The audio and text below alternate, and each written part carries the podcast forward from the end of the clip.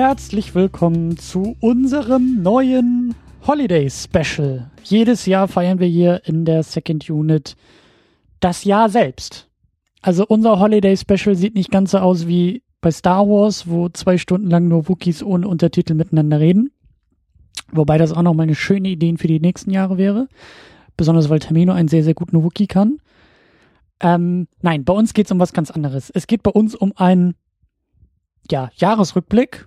Und wenn ich sage ein, dann ist das auch schon falsch, weil es geht um insgesamt drei Jahresrückblicke mit über fünf Stunden Laufzeit. äh, es wurde etwas länger.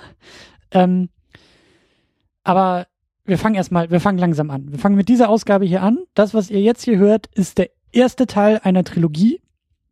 Und zwar ist das äh, ein Jahresrückblick zusammen mit dem guten Arne von Enough Talk und wir haben seinem Sendungstitel alle Ehre gemacht und hier schon mal fast drei Stunden Jahresrückblick äh, zusammengefasst. Wir haben vor allen Dingen über Filme geredet aus diesem Jahr, die wir beide gesehen haben, aber die keine großen Plätze in äh, Podcasts gekriegt haben.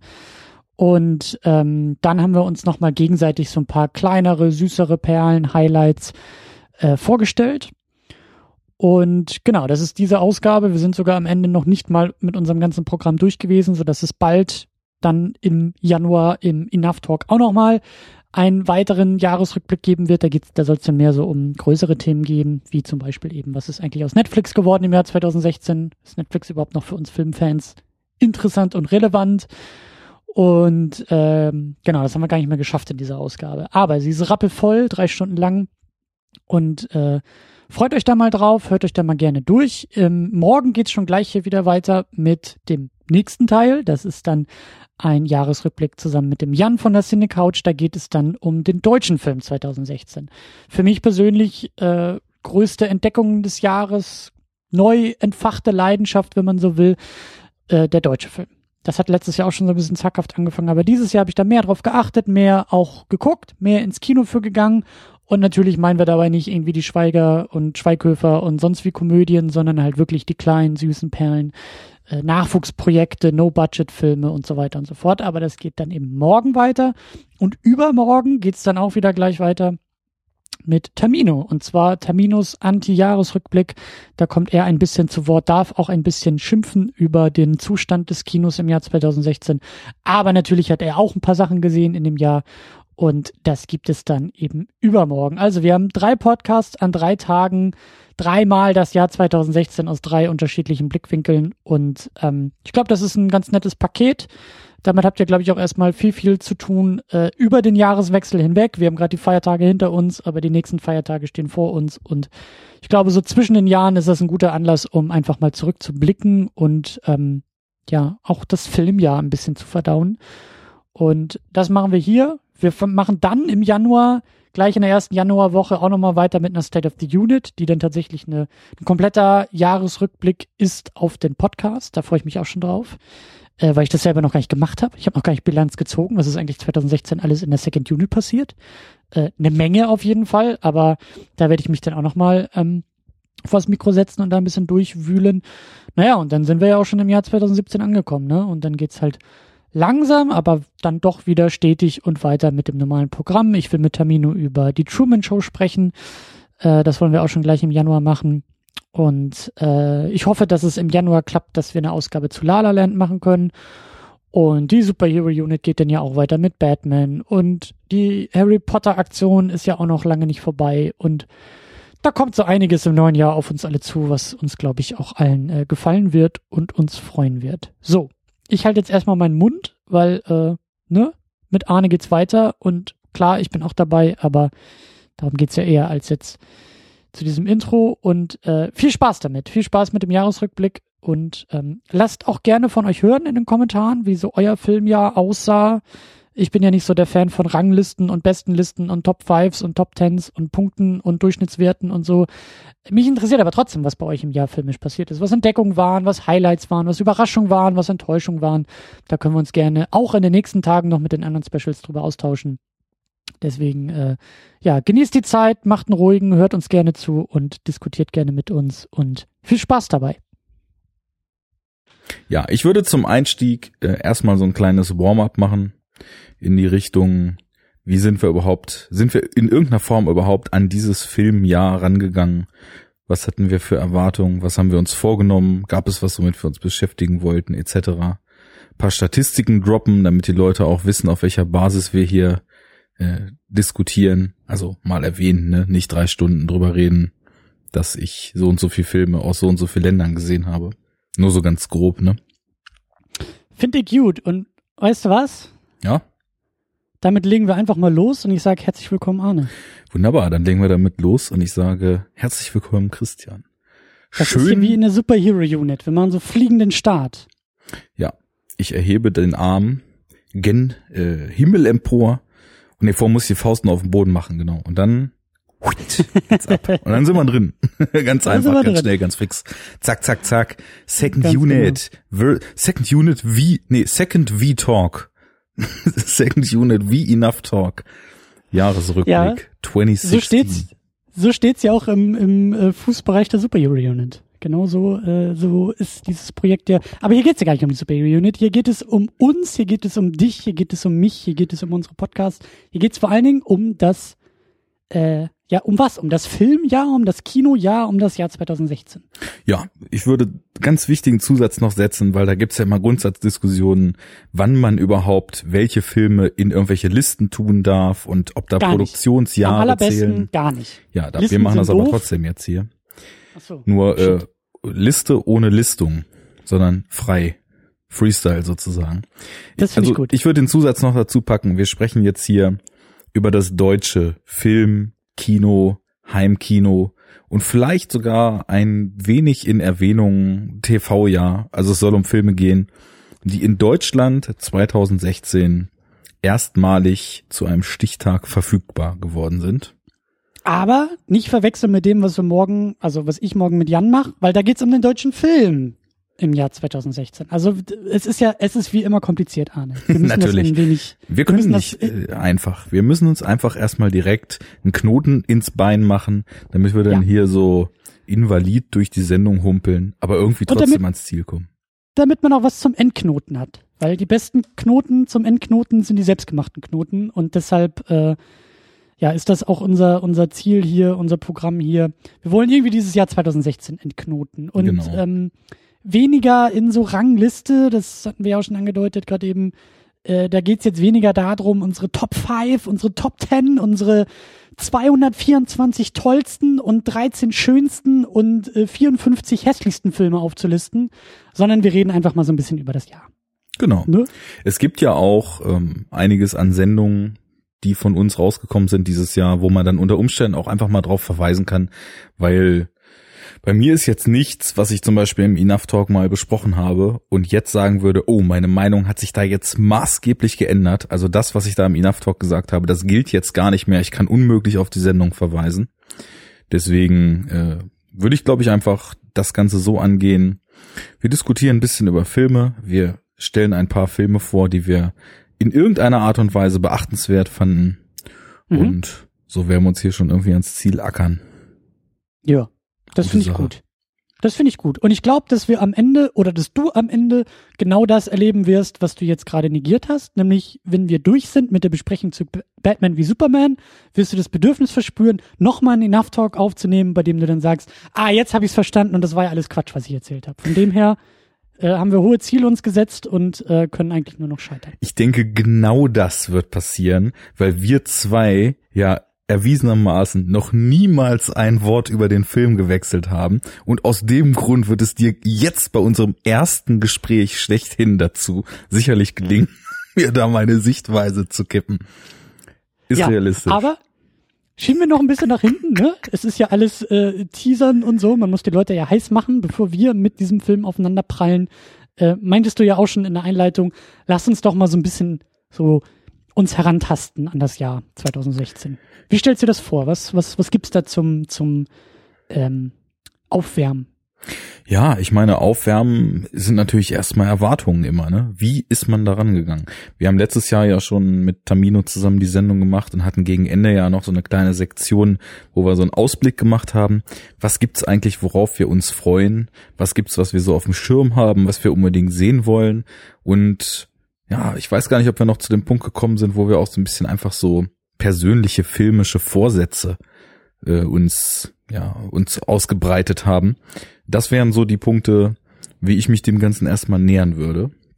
Ähm, wie ist denn das bei dir eigentlich? Also guckst du viel in die Zukunft, was bald rauskommt, was Sachen sind, die du auf jeden Fall sehen willst?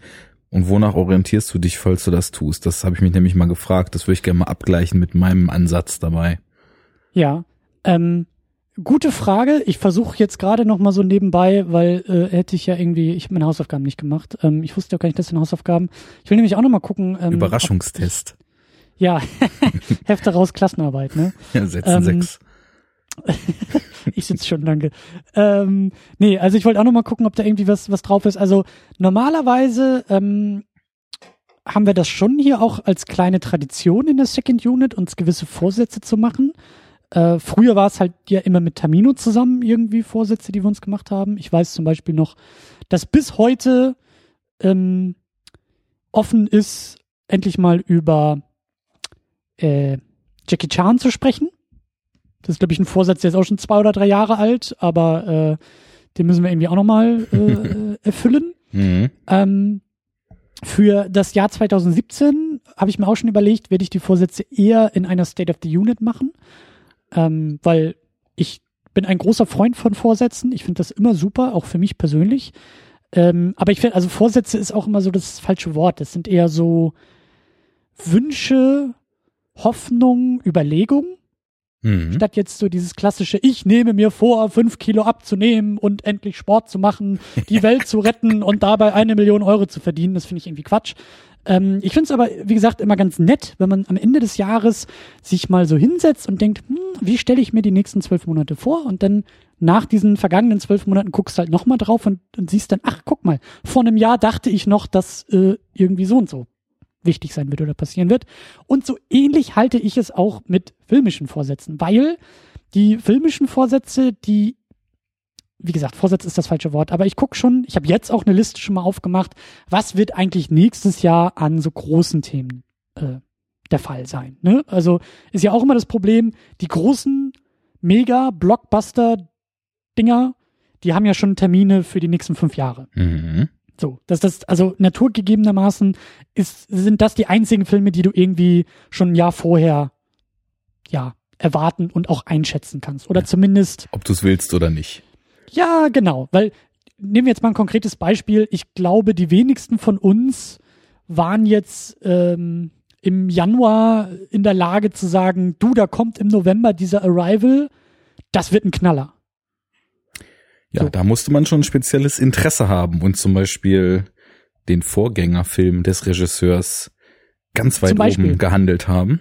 Oder irgendwie, hey, da kommt diese Akiz im Sommer und ballert mit dem Nachtmar mal ein fettes deutsches Ding ins Kino. Genau. Das hätte jetzt ja auch nicht unbedingt jeder vorher gewusst, außer wahrscheinlich Akiz selber, weil der wusste, was für ein geiles Ding er da hat. Was ich eben sagen will, ist, natürlich trotz Erwartung oder trotz Vorausblick oder sowas, äh, sind es ja dann nachher die großen Überraschungen und die kleinen Sachen, die das Jahr erst richtig interessant machen. Ne? Ja. Deswegen äh, auch für dieses Jahr, ich glaube, die wenigsten Sachen von denen, die ich mir irgendwie vorher aufgeschrieben hatte, habe ich dann auch tatsächlich geguckt. Ähm, und die Sachen, die mich am meisten überrascht haben, hatte ich so gar nicht erwartet. Und die Sachen, die ich erwartet hatte, haben mich dann vielleicht eher im Negativen überrascht. Ja. Um das mal so kompliziert auszudrücken. Also, nö, nö, war völlig ja. verständlich. Ja, bei mir war es eher so, ich, ich habe mich dem Ganzen ja so aus zweierlei Perspektive genähert. Also auf der einen Seite gab es halt Sachen, die schon, also auf der einen Seite habe ich wirklich den Blick nach vorn gemacht, äh, genauso wie du es gerade gesagt hast. Also man kriegt das mit, was man zwangsweise mitkriegt, weil es irgendwie schon zwölf Monate vor Kinostart auf sämtlichen Social-Media-Kanälen von Marketingagenturen zugepflastert wird, flächendeckend. Da muss ich aber sagen, das führt mich direkt dann zu der anderen Art und Weise, wie ich mich dem Jahr genähert habe. Ich habe nämlich mal so ein bisschen geguckt, wie entwickeln sich eigentlich meine persönlichen filmischen Präferenzen.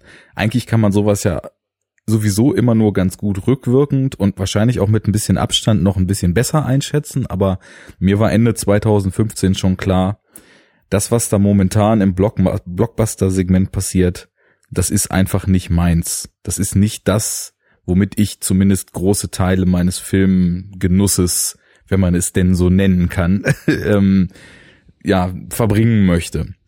Und deswegen war halt einfach so der Punkt, ich habe dann gesagt, okay, ich, ich will einfach mehr schauen, wo sind die Filme, die potenziell spannend sind? Wo sind die Filmemacher, die vielleicht frische Ideen haben? Wo sind die Filmemacher, die einen eigenen Ansatz fahren, einen eigenen Stil haben, Handschrift, bei denen es um Themen geht, nicht um Spektakel? Das war so mein Ansatz. Und dann habe ich tatsächlich mal mir auf The Playlist oder IndieWire oder irgendwie so, äh, wo wir bei Listicles waren, ne? 100 Movies you gotta watch out for in 2016 mal so durchgegangen. Und habe aber ja. also ganz bewusst halt auch eben nach Regisseuren gesucht, die ich aufgrund von Werke der letzten Jahre eben besonders schätze. Und da mhm. sind mir dann so Sachen ins Auge gefallen, wie da kommt, äh, na gut, das hatte ich vorher schon auf dem Schirm, ein neuer Yorgos Lantimos Film, da kommt ein neuer Jeff Nichols Film, da kommt äh, Green Room, der Nachfolger von Blue Ruin, da kommt dies und jenes und so habe ich mir im Endeffekt so eine so eine vage ähm, vage, grob gehaltene Watchlist, die auch nicht groß überufernd war, dann eben so ein bisschen zusammengestellt. Und habe mir gedacht, das sind so die Sachen, da ist es mir dann wichtig, dass ich die zum Beispiel auch im Kino gucke, weil ich da zum Beispiel visuell viel erwarte. Das war so mein Ansatz. Also einfach äh, bewusster zu gucken, Mhm. Natürlich wollte ich auch, äh, was dann genau das Gegenteil ist, auch regelmäßig mal wieder Sneaks mitnehmen, weil ich das einfach mag und weil ich es auch mag, da Scheiße zu sehen zum Beispiel. Mhm. mhm. Ähm, weil ich finde immer, das erdet einen ganz gut, auch mal wirklich den völligen Ausschuss, Schuss, den man sich unter Umständen Absolut. gar nicht aussuchen würde und den man dann so stark meidet, aber das führt einem dann doch mal wieder vor Augen, wie gut gute Filme eigentlich wirklich sind, wenn man dann mal sieht, was es eben auch für einen Rotz gibt, den man sonst großflächig umschiffen würde. Naja, und Absolut, so habe ich mir das ein bisschen zusammengebastelt. Dazu kamen halt noch so ein paar Sachen, wo ich sowieso, also ich, ich habe so eine Handvoll zeitgenössischer Regisseure, würde ich sagen, wo ich definitiv jetzt am Ball bleibe. Das ist ein Nicholas Winding Reffen, der mich äh, seit Valhalla Rising und dann Drive Only God Forgives hinterher äh, völlig abholt. Da wusste ich, da kommt The Neon Demon, den muss ich sehen. Das war zum Beispiel Lantimos, der mit Dogtooth ähm, Furore gemacht hat und dann The Lobster angekündigt hatte. Teilweise lief sowas ja auch schon in den Jahren vorher auf Festivals, da hat man es auch im Podcast oder Artikeln oder irgendwo mitgekriegt. Ja, und so bin ich an das Jahr rangegangen und habe geguckt, äh, was kommt und habe so eine Mischung aus dies und das will ich sehen und bleibe aber trotzdem nach wie vor für alles offen gewählt und einiges geguckt. Ähm, würdest du denn sagen, dass du eine Art Strategie hast oder hattest, mit der du dich in diesem Jahr beschäftigt hast? Also wenn du sagst, deine Strategie ist eben auf bestimmte Regisseure zu achten und deren Werke zu beobachten. Kann man das so sagen? Also ich denke mal, aus der Summe an Einflüssen, die man sich so reintut, wenn man jemand ist, der sich dann eben mehr als Otto Normal-Kinogänger mit Film beschäftigt, entwickelt sich ganz automatisch, ganz unterbewusst so eine Art Strategie. Die Podcasts, die ich höre, die Blogs, die ich lese, die Meinungen, die ich in mich aufsauge, die Meinung, die ich mir selber bilde über eigene Filmerfahrung, das führt ja alles zu diesem dubiosen etwas, was man Geschmack nennt, ne, und äh, was man Meinung nennt. Und darüber hinaus, ja, es ist dann eben schon so, dass ich so, also Strategie trifft's vielleicht ganz gut, weil ich dann schon überlegt habe, okay, jetzt läuft der und der Film an, öfter als einmal die Woche gehe ich wahrscheinlich nicht ins Kino, gehe ich jetzt am Montag in die Sneak oder gehe ich am Mittwoch in die Premiere von Film XY. Also da, ich habe auch wieder natürlich, wie es immer so ist, teilweise aus finanziellen Gründen, teilweise aus Zeitgründen, teilweise aus Kriegen Arsch nicht mhm. hochgründen, Dinge verpasst, was ich schade fand. Manche Dinge konnte ich nicht sehen, weil sie hier nicht liefen wenn man dann so in die Regionen der kleineren Filme kommt, gerade deutsche Sachen, da ist ja auch einiges bei, was du sehr mochtest, wird schwierig. Mhm. Aber ich habe schon ja aktiv geguckt und äh, versucht dann eben die Sachen mir rauszusuchen. Mhm. Das ist nämlich bei mir so ähm, genau das, was ich meinte, so mit den Vorsätzen. Das ist halt eher, ich bin eher in der Lage, rückblickend, ne, auch nicht unbedingt eine Strategie, aber zumindest ähm, Themen herauszuarbeiten. Also konkretes Beispiel und dann eher ein, ein, ein Hinweis auf die Ausgabe für morgen mit Jan. Der deutsche Film hat mich in diesem Jahr mehr beschäftigt, als ich das am Ende des letzten Jahres hätte voraussagen können. Das war jetzt echt eher so ein, so ein von Einzelfall zu Einzelfall und am Ende des Jahres merkt man, nee, das war auch schon ein persönlicher Trend, das war schon ein persönlicher Schwerpunkt, den ich jetzt erst sehe und auch jetzt erst viel bewusster in die Zukunft projizieren kann. Ähm, ja, wenn ja. ich das genau so tue, dann komme ich zu einer total ähnlichen Erkenntnis. Also bei mir ist es dann halt nicht der deutsche Film, sondern bei mir ist es generell der kleine Film, der Indie-Film, das B-Kino, mhm.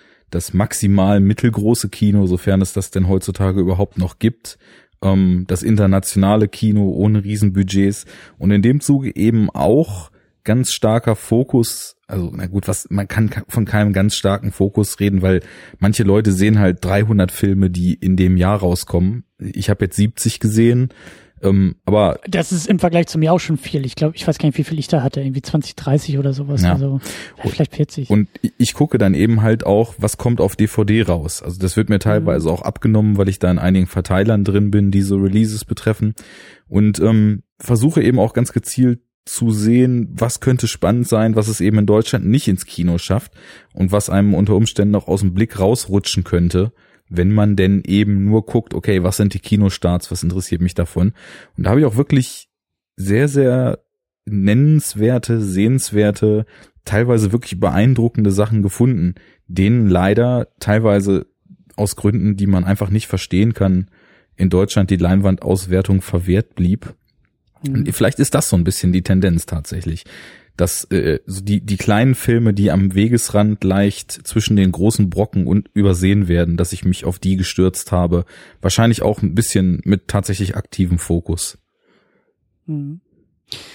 Ich finde, das ist schon mal eine gute Überleitung. Also das ähm, klingt nämlich nach deinem nach deinen Filmpicks, weil wir wollen das Ganze so aufteilen, dass wir am Anfang erstmal also mehr oder weniger in drei Blöcke haben wir das aufgeteilt am Anfang wollen wir über Filme sprechen, die wir beide gesehen haben.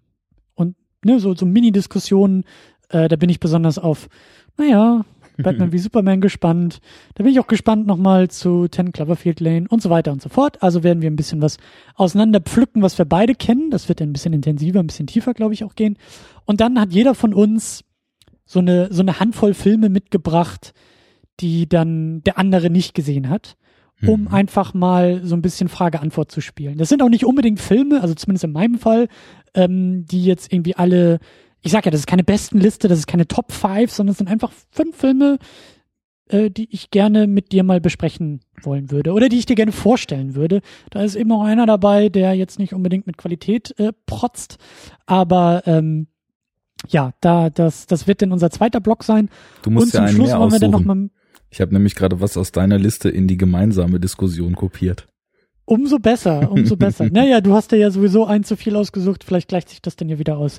ähm, aber äh, zum Schluss wollen wir eben auch noch ein bisschen, so wie jetzt am Anfang schon, ein bisschen allgemeiner noch über das äh, Jahr 2016 sprechen und vielleicht den einen oder anderen größeren Trend oder die ja, persönliche Beobachtung über das, über, über die Entwicklung auch des Filmes im Jahr 2016 Mal gucken, was da so auf den Tisch kommt. Aber wie gesagt, fangen wir einfach mal an. Ich finde, dadurch, dass du jetzt auch noch mitten in der Sendung in den Shownotes rumdokterst, äh, habe ich die Erlaubnis, auch den rumgedokterten Film gleich als erstes mal rauszuziehen, weil ich mich sehr, sehr drüber freue, mit dir drüber sprechen zu können. Anomalisa.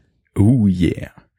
Hat, glaube ich, äh, so ein 2015er Release in den USA gekriegt, ist bei uns dann, glaube ich, in den Januar gerutscht. Mhm. Das sind ja auch so die klassischen Oscar-Filme, die irgendwie so November, Dezember in den USA unterwegs sind, die vor Weihnachten durch alle Medien durchgeprügelt werden, um dann bei uns erst nach Weihnachten rauszukommen. Außer dieser Geschichte ist allerdings gar nichts an Anomalisa ein klassischer Oscar-Film. So viel steht schon mal fest. Ähm, aber ich glaube, er wurde auch ein paar Mal nominiert. Ja. Bester Animationsfilm, glaube ich, und äh, Drehbuch oder so. Es kann ja auch mal passieren, dass Filme, die nicht Most machen, Nominierungen und vielleicht naja, sogar Auszeichnungen bekommen. Ja, aber auf eine gewisse Art und Weise kann man auch sagen, es ist Most Animation. Gut, äh, bei, aufgrund des Aufwands, der in den Film reingeflossen ist, lässt sich das sicherlich ja. sagen ähm, weil Stop-Motion-Animation ist ja nach wie vor einfach eine unfassbar arbeitsaufwendige, kleinteilig detaillierte und dementsprechend eben auch, wie ich finde, unheimlich liebevolle Art, Animationsfilme zu machen. Absolut. Also lass uns nochmal ausholen. Es ist, wie du gesagt hast, ein Stop-Motion-Animationsfilm. Es ist ein Drehbuch von Charlie Kaufman. Ja, auch in Co-Regie von Charlie Kaufman gemacht. Genau, und es war wohl irgendwie ein Theaterstück, das glaube ich auch schon vor zehn Jahren oder so aufgeführt wurde und eben sehr, sehr lange gebraucht hat, eben auch sehr auf, einen sehr aufwendigen Weg gegangen ist, um ins Kino zu kommen, nämlich als Stop-Motion-Animationsfilm, der unfassbar aufwendig ist, weil, weil die, die, ja, Figuren und Puppen, also das Ganze ist auf einem technisch sehr beeindruckenden Level, weil die, die, die Stop-Motion-Animationen einfach so fein und so, so aufwendig sind, das, das hat man auf technischer Ebene schon mal selten bis gar nicht im Kino gesehen. Und ist dann auch noch eine wahnsinnig erwachsene und persönliche Geschichte, die halt jetzt nix irgendwie mit, äh, äh, was fällt mir ein? Stop Motion hier, ähm, Team America, ja, nix irgendwie mit Marionetten und Kotzen und Sex und Puppen oder auch nichts irgendwie kindgerechtes, sondern ja, was ist das? Das ist ja, es ist ein ist erwachsenes, so melancholisches Drama über ja. die Probleme des Lebens, äh, über die Entfremdung von der Welt, äh, von der man sich ewig entkoppelt hat. Und darin liegt, glaube ich, auch diese extreme technische Nuanciertheit und Kleinteiligkeit begründet. Denn es geht eben um Menschlichkeit, es geht um Gefühle, um subtilste Regungen, um darüber ja. jemanden sein, sein Inneres über das Gesicht ablesen zu können, ohne dass er ein Wort sagen muss. Und all diese Aspekte sind halt in Gesichtsausdrücken gespiegelt, die dann natürlich eben auch wieder als Puppen oder ich, die hatten halt so eine sehr coole Technik bei dem Film, dass sie quasi das Gesicht einzeln in die Puppe einsetzen konnten, dann mit 3D-Druckern. Ich weiß gar mhm. nicht, wie viele hundert Gesichtsausdrücke für die Hauptfigur zum Beispiel zurechtgefräst haben. Es war, glaube ich, aus so drei Segmenten zusammengesetzt und über die Kombination waren sie dann quasi in der, in der Möglichkeit, zigtausend Gesichtsausdrücke zusammenzuschustern. Und ähm, das funktioniert einfach unheimlich gut. Also ich meine, wir, wir sind uns ja beide einig, dass Charlie Kaufman alles andere als ein gewöhnlicher Filmemacher ist, von seinen Ideen äh, und seinen Ansätzen, die er so fährt. Du bist ja auch von seinen Drehbüchern großer Fan, wenn ich das richtig einschätze. Ich bin auch in diesen Filmen ich weiß auch nicht, was da schiefgelaufen ist. Ich bin da so ein bisschen überredet worden. Ja, Kumpel war in Berlin, an dieser Stelle schöne Grüße an Basti aus München. Und ähm, das war so ein, so ein total geiles äh, Rumhängen-Wochenende und wir kennen uns seit Ewigkeiten und sehen uns so im Schnitt irgendwie einmal im Jahr und das war jetzt irgendwie das erste Mal in Berlin und es war einfach ein total geiles Wochenende und irgendwie war das auch so, dass wir uns einig waren, wir wollen irgendwie ins Kino gehen mhm. ohne jetzt einen konkreten Film vor Augen zu, zu haben. Und dann hatte er mir von dem Film erzählt und, und ich hatte den auch schon so im Augenwinkel irgendwie verfolgt, aber ich glaube, wir waren auch im März oder April irgendwie im Kino. Also da war der, glaube ich, schon eher auf dem Weg nach draußen. Und, und äh, Basti hatte den auch schon gesehen und sagte aber, weißt du was, der ist so gut, den gucke ich auch noch zehnmal mit dir. Und das war eben das Tolle, ich wusste nichts über den Film. Mhm. Also selbst Charlie Kaufman war so, ja, aha, okay, der hat einen neuen Film. Aber ich war auch eher irritiert von der ganzen Stop-Motion-Nummer und irgendwie irgendwas in meinem Kopf hat da so ein Riegel dem vorgeschoben und das war eher so, naja, mal gucken, das, wenn der irgendwie auf DVD mal da ist, dann kann man ihn mal bei Netflix mitnehmen oder sowas. Ja. Und dann saß ich da im Kino und habe mir lange Zeit die Frage gestellt, was soll jetzt diese ganze Puppengeschichte hier? Hat dann ungefähr so die Hälfte, ein Drittel gedauert, bis ich es geschnallt habe. Und dann saß ich auch da und dachte mir, absolut, es muss so gemacht werden, wie es gemacht worden ist.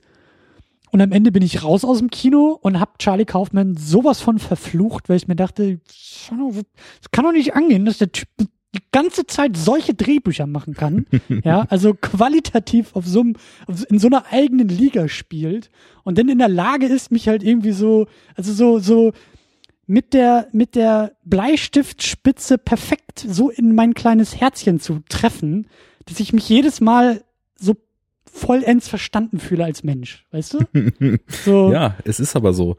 Und ich, ja, ich, ich will diesen Typen verklagen, weil ich das Gefühl habe, der, der kennt mich und ich kenne ihn nicht. Und das fühlt sich manchmal sehr gruselig an, aus seinen Filmen rauszukommen oder die Filme, zu denen er die, zumindest die Drehbücher gemacht hat und da zu sitzen und zu denken, wo sind hier die Kameras? Das ist doch, das, das kann doch nicht angehen, dass es da draußen jemanden gibt, der genauso denkt wie ich und dann noch in der Lage ist, so schöne Dinge draus zu machen. Und das, ich, also, der hat mich wirklich durch die Gegend geworfen auf die schönste Art und Weise und ausgespuckt und durchgekaut und das Ding ist echt, ja, ähm, das ist einfach Wahnsinn. Also das ist einfach wunder, wunderschön.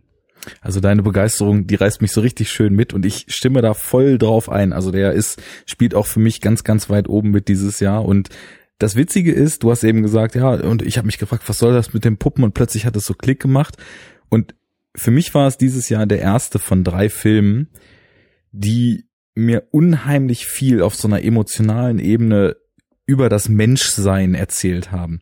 Und das Witzige mhm. daran ist, da kommen wir später noch zu, der erste Film, also der, der zu dem Zeitpunkt der menschlichste Film, den ich dieses Jahr gesehen hatte, war Anomalisa, in dem Puppenmenschen spielen. Der zweite ja. Film, der mir unglaublich viel über das Menschsein erzählt hat, war ein Film, in dem ein Roboter einsam durch das Weltall fliegt. Und der dritte Film war ein Film über Aliens. Also das ist schon irgendwie eine wundervolle Tendenz, die sich da so ableiten lässt. Aber das, das Geile ist halt an dem Film, diese Puppengeschichte, die macht halt total Sinn. Denn was er ja auch macht, er will wirklich zum Kern von Gefühlen, von menschlichen Regungen und so weiter vordringen. Und eine ganz, ganz wichtige Betrachtung dabei ist ja, Menschsein ist etwas Unperfektes. Diese glatten Hollywood, äh, Hollywood Oberflächen, die uns immer so als Menschen vorgesetzt werden, das sind ja mhm. keine Menschen. Und wenn ich nur allein an diese Sexszene in Anomalisa ja, denke, wie, ja, es ist, wie ja. so, sie ist so sie ist so unperfekt. Sie, sie, es passieren Dinge, die würden sonst nicht passieren, aber es passieren halt Dinge, die Menschen passieren würden. Es ist irgendwie so ein bisschen awkward, es ist genauso niedlich, es ist ja, es, die Menschen, die die beiden sind in, in der äh, in der Story eben ja auch total unsicher und wissen nicht wo lang, aber irgendwie ist es halt trotzdem super schön und ich war auch völlig hin und weg, als ich den gesehen habe. Also ja, die, die diese Sexszene ist ist so richtig, das da musste ich auch sofort dran denken, weil es ist so, es ist der menschlichste Moment in einem Film, der voll und ganz mit Puppen gemacht wurde. Und das ist halt, es ist Puppensex, der da irgendwie gezeigt wird. Aber er ist halt, es ist halt, es ist, es ist Poesie, es ist reine Poesie, die da gezeigt wird. Und das ist halt, mhm. das ist, und das ist so paradox eigentlich, aber eben dann total schön. Ja, und durch den Ansatz ist irgendwie auch ein total starkes Meta-Element in dem Film drin, denn es geht darum, ja. es geht ja in dem Film darum, wahre Schönheit zu erkennen und sich nicht von Fassaden blenden zu lassen, weil dieser Kunstgriff, dass er so abgestumpft und so entfremdet ist, dass er nur noch gleiche Gesichter sieht und dann Lisa, also respektive mhm. Anomalisa, die erste Person ist, die er trifft, wo er plötzlich wieder ein anderes Gesicht erkennt. Das ist ja, sie ist ja nach klassischen Maßstäben überhaupt nicht schön. Sie ist ein bisschen pummelig, sie hat einen Namen, sie ist unsicher, sie, sie dreht sich weg und findet sich selber mhm. auch überhaupt nicht schön und er sieht aber ja wahre Schönheit in ihr und der Film will uns ja eben auf diese, auf diese Schönheit hinter der Fassade bringen und wählt dann eben Puppen statt echter Menschen und will uns diese menschliche Schönheit in den Puppen erkennen lassen. Und das ist mhm. ein Kunstgriff, der für mich einfach weit über das Level zur Genialität noch hinausgeht. Also das ist ganz, ganz großartig. Da, weiß ich nicht, war ich einfach nur geplättet und dachte, you did it again. Ich habe ja jahrelang versucht, dir und Tamino in euren Abstimmungen sein eigentliches Regiedebüt von Charlie Kaufman schon unterzujubeln mit dem unaussprechlichen Namen Synecdoche New York, der jetzt auch sogar letztes Jahr noch in irgendwas völlig unpassend dämliches in Deutschland geändert wurde, weil sie sich wahrscheinlich gedacht haben, na gut, ist jetzt schon ein paar Jahre alt, aber wahrscheinlich kaufen die Leute den nicht, weil sie den Namen nicht aussprechen können. Also hat er jetzt irgendwie einen total blöden Namen gekriegt. Und der ist halt auch so toll. Ist auch schon so ein, er macht ja immer Filme über Leute, die irgendwie so ein schwieriges Verhältnis zu ihrer Umwelt haben. Schreibt sie oder dreht sie jetzt mittlerweile selber. Und der hier, der spielt für mich auch eigentlich in der gleichen Liga mit. Ganz großartig. Ja, es ist auch, ich weiß gar nicht, ja, wir, wir, wir spoilern hier auch irgendwie alles, alles und jeden Film, oder? Also. Ma, ich würde ich vielleicht gar nicht sagen. Also, ich meine, das okay. ist jetzt ein Film, den fühlt man 100 Prozent. Also was da am Ende passiert, muss man jetzt auch nicht erzählen, aber ich finde. Okay, naja, okay, hast recht, hast recht. Lass uns, lass uns ein bisschen allgemeiner bleiben. Ich finde halt auch da, also das Ende, es ist so, das ist halt so dieser, dieser Kaufmann, das ist so dieses, ja, auch die Schönheit im Unperfekten zu finden, in der Fehlbarkeit, wie du es wie du es auch gesagt hast, ne, so mhm. in der mhm. Menschlichkeit. Und der Mensch ist halt eben nicht, das Happy End ist in einem ist, ist, ist im Film generell viel zu ähm, es ist nicht, es ist, es ist viel zu unkomplex. Ja. Viel zu einfach, viel zu, viel zu platt. Also das, was wir klassischerweise unter einem Happy End verstehen. Ja. Ich finde, ich, ich bin da auch bereit, egal wie nüchtern oder besoffen oder zu welcher Tages- und Nachtzeit. Ich kann mit dir auch vehement drüber streiten, dass ähm, Eternal Sunshine of the Spotless Mind in meinen Augen eines der wunderschönsten Happy Ends aller Zeiten hat. Aber die meisten Leute immer da sitzen und sagen, aber das ist doch so traurig am Ende. So, ja, aber also es ist halt trotzdem ein Happy End. Also es ist trotzdem die Schönheit auch in der Traurigkeit. Ja. Und ähm, das ist irgendwie auch wieder so ein Ding, finde ich, also Und das ist eben genau Deswegen der ich ja, Punkt, das- diese Melancholie und diese Ja, Traurigkeit, Melancholie die zum Leben dazugehört, die wird halt ganz oft von Hollywood aus der Gleichung Film rausgestrichen. Das wollen wir ja nicht. Es soll ja allen gut gehen. Und das ist halt unehrlich. Und Kaufman ist eben anders und eben ehrlicher in der Beziehung, weil äh, so viel zu dem Film jetzt. Ich finde zum Beispiel Anomalisa hat das absolut tragischste Ende und eines der schönsten Enden gleichzeitig. Da ist so eine Ambivalenz drin. Also auf ein, du mit einem Auge lachst du und willst die Welt umarmen und mit dem anderen kannst du eigentlich nur bittere Tränen weinen, weil es so tragisch ist. Und irgendwie ist das auch wieder das Leben und Dinge, die einem manchmal einfach so zustoßen und Situationen, mit denen man fertig werden muss. Von daher, er trifft's einfach perfekt, finde ich. weißt du, es ist so, es ist das, was wir letztes Jahr in ähm, Alles steht Kopf gelernt haben. Ja, Es sind ja. beide Seiten. Es ist die Traurigkeit und es ist die Freude und die Verbundenheit dieser beiden Emotionen. Das macht das Leben nun mal aus. Mhm. Ne? Es gehört immer ein lachendes und ein weinendes Auge dazu. Exakt, exakt. Ähm, wollen wir das als Überleitung nehmen für, für Pixar? Weil wir hatten dieses Jahr, ähm, wir hatten dieses Jahr, glaube ich, einen Pixar-Film in, ins Kino bekommen, oder? Ja, der Good Dinosaur, der kam ja schon im Spätwinter des letzten dann noch hinterhergeschoben. Mhm. Irgendwie so ganz kurz nach Inside Out auch schon. Hat ja auch Mhm. dann keinen interessiert. Habe ich auch bis heute nicht gesehen. Interessiert mich auch irgendwie nicht, muss ich ehrlich sagen. Hab, hab ich, hab ich geguckt und fühlt sich für mich ein bisschen, geht für mich schon in eine Richtung, in die auch Findet Dory geht. In so, in Ein so Auftragspixar. es ist so safe. Mhm. So. Es ist safe. Es ist irgendwie nicht, nicht, äh, also Pixar-Filme haben auch keine Ecken und Kanten, aber sie sind dann doch irgendwie, in, auch in ihrer Schönheit sind es immer Spitzen. Es sind irgendwie was Besonderes, was, was, was Einzigartiges und Findet Dory war dann irgendwie doch etwas, ja, safe, oder? Ja, ich fand ihn nicht nur safe, ich fand ihn auch wirklich nicht gut. Das kam auch noch dazu. Also, ich muss auch ganz ehrlich sagen, dass es nichts war, was mich im Vorfeld wirklich jetzt groß vom Hocker gerissen hat. Es war halt dann einfach so spontan, ach komm, den gucken wir mal. Sind wir ins Kino gegangen. Und ja, also mich stört an dem Film gar nicht, dass es einfach so eine Fortsetzung nach Checkliste ist. Und äh, wir, wir arbeiten die Figuren ab, die vorher lustig waren. Wir machen wieder das Gleiche mit einer Reise, die irgendwo hinführt. Wir machen wieder das Gleiche mit einer halsbrecherischen Rettungsaktion und so weiter. Sondern mich hat da irgendwie der erzählerische Fluss nicht mitgenommen.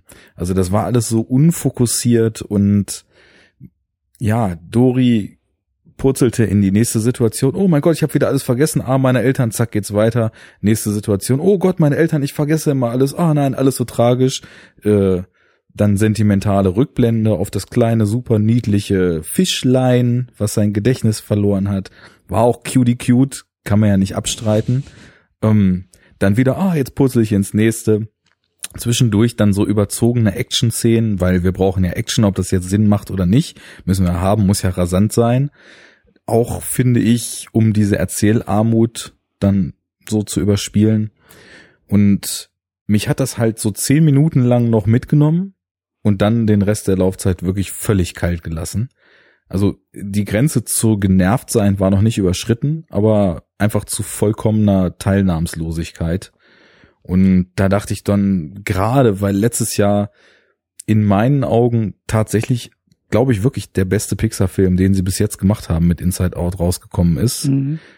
fand ich das wirklich sehr, sehr enttäuschend. Und ich kenne von diesen Pixar-Fortsetzungen irgendwie gar nichts. Also Toy Story 3 wird ja recht hoch gehandelt. Ich habe nur früher Oh, den ersten Wunder- Toy Story mal gesehen. Ähm, ja, es, es gibt so eine schöne These von unserem Podcast-Kollegen Lars von Nerd Talk.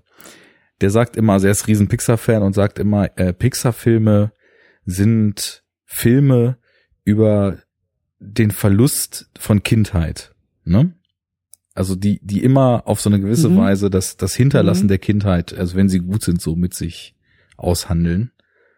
Und zumindest er ist auch eben Toy Story Fan, glaube ich, und sowas wie Inside Out oder ja, eben findet Nemo oder so, da findet man das schon drin. Und in dem Film jetzt hier, ich finde da irgendwie gar nichts drin. Also ich, ich sehe den und vielleicht kannst du mir noch was dazu sagen, aber ich, ich weiß nicht, was der mir erzählen will oder ob er mir überhaupt irgendwas Relevantes erzählen will.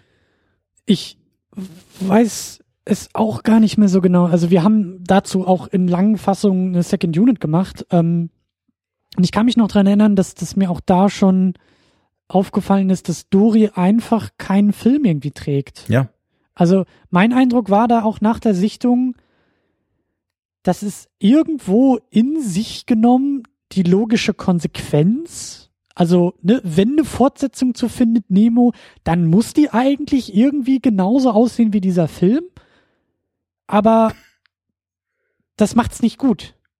Oder das macht's nicht perfekt. Weißt du, was ich meine? Das ist so, ähm, das meinte ich auch im Vorfeld. Also dadurch, dass irgendwie wohl auch Ellen DeGeneres, die halt die, die Synchronstimme von Dory ist, ähm, da wohl auch sehr stark, äh, wie sagt man, lobbyiert hat für diese Fortsetzung hm. und, und äh, ich glaube auch in der Zwischenzeit extrem populär geworden ist in den USA, ähm, hatte das für mich irgendwie auch so ein bisschen so den Eindruck, na ja, ähm, wir schreiben das Ding mal so ein bisschen auf sie hin, weil sie sozusagen der größte Star im Cast ist Mhm. und, oder ne, also dementsprechend noch besser die Fortsetzung tragen kann.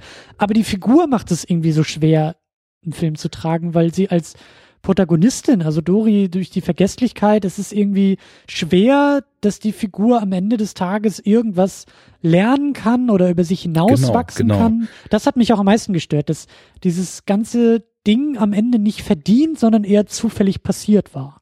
Genau. Also Dori hat nichts, wie du gesagt hast, Dori ist nicht irgendwie erwachsener geworden in dem Punkt oder Dori ist über sich hinausgewachsen oder hat irgendwas gelernt, was sie fundamental verändert und damit uns als Zuschauer und hoffentlich auch die ganzen Kinder im Publikum, sondern es ist halt ein nettes, süßes Abenteuer, das irgendwann vorbei ist, weil die Filmlaufzeit vorbei ist und nicht, weil da irgendwas logischerweise erreicht oder errungen wurde. Und das hat mich am meisten gestört bei dem Film. Ja, ich bin generell, glaube ich, von diesen Abenteuergeschichten zum Selbstzweck sowieso schon nicht so der Riesenfan. Deswegen hat mich das dann auch eh noch weniger abgeholt. Und alles, was du sagst, hatte ich auch gerade noch auf der Zunge. Ich weiß nicht, ob die sich das wirklich gut überlegt haben im Vorfeld, was die sich eigentlich für eine Bremse für gesunde filmische Fortentwicklung innerhalb eines Films durch Protagonistin Dory eben eingekauft haben. Macht schon Sinn, was du sagst, dass dann eben Ellen DeGeneres da gepusht hat. Ich meine, ich habe sowieso die Fassung gesehen, wo ich mit der Engelke vorlieb nehmen musste, aber äh, das tut ja da jetzt nichts zur Sache. Es, es ist halt total schwierig mit Protagonisten mit Gedächtnisverlust, um die herum ein filmisches Konstrukt zu bauen, was genug hergibt, dass du quasi keinen Zuwachs in der Charaktermotivation oder in der Charakterentwicklung dadurch kompensieren kannst. Da musst du halt schon clever mit umgehen. Ich meine, ich finde in seinem Umgang damit toll, viele finden auch scheiße, aber Memento macht das halt anders. Da ist der, der Twist bei der Sache, dass er sich eben durch seinen Gedächtnisverlust immer tiefer in so einen Mhm. Strudel der Ereignisse reinmanövriert, ohne es selbst zu merken. Ne? Und klar, das hast du im kleinen Infinite Dory auch. Sie ja, plumpst halt von A nach B und kriegt eigentlich nie so richtig mit, dass sie äh, völlig äh, in der Scheiße sitzt, aber das war's dann eben auch. Und das, das, Und es ist ja auch nicht so, dass die Figuren um sie herum auf einmal irgendwie in der Lage sind. Also der, der, äh, wie, wie hieß er denn noch? Der Vater von Nemo und Nemo waren doch dann sozusagen der Rettungstrupp. ja, aber ihr passieren halt nur Sachen. Und das finde ich auf Dauer halt total öde, wenn Protagonisten eigentlich die, die ganze Zeit nur Dinge passieren. Also das ist dann eben mal kein Problem, aber insgesamt wirkte es dann doch dann sehr ausgewürfelt und eben Ja. äh, zusammengebaut, um Checklisten abzuarbeiten und nicht um einen natürlichen filmischen Fluss da drin zu haben. Ja, ja. So, Not my was cup. ist jetzt, was ist jetzt das Abarbeiten der Checklist für eine Überleitung? Du darfst dir den Film aussuchen. Welcher in der Liste hat denn noch irgendwelche Checklisten abgearbeitet?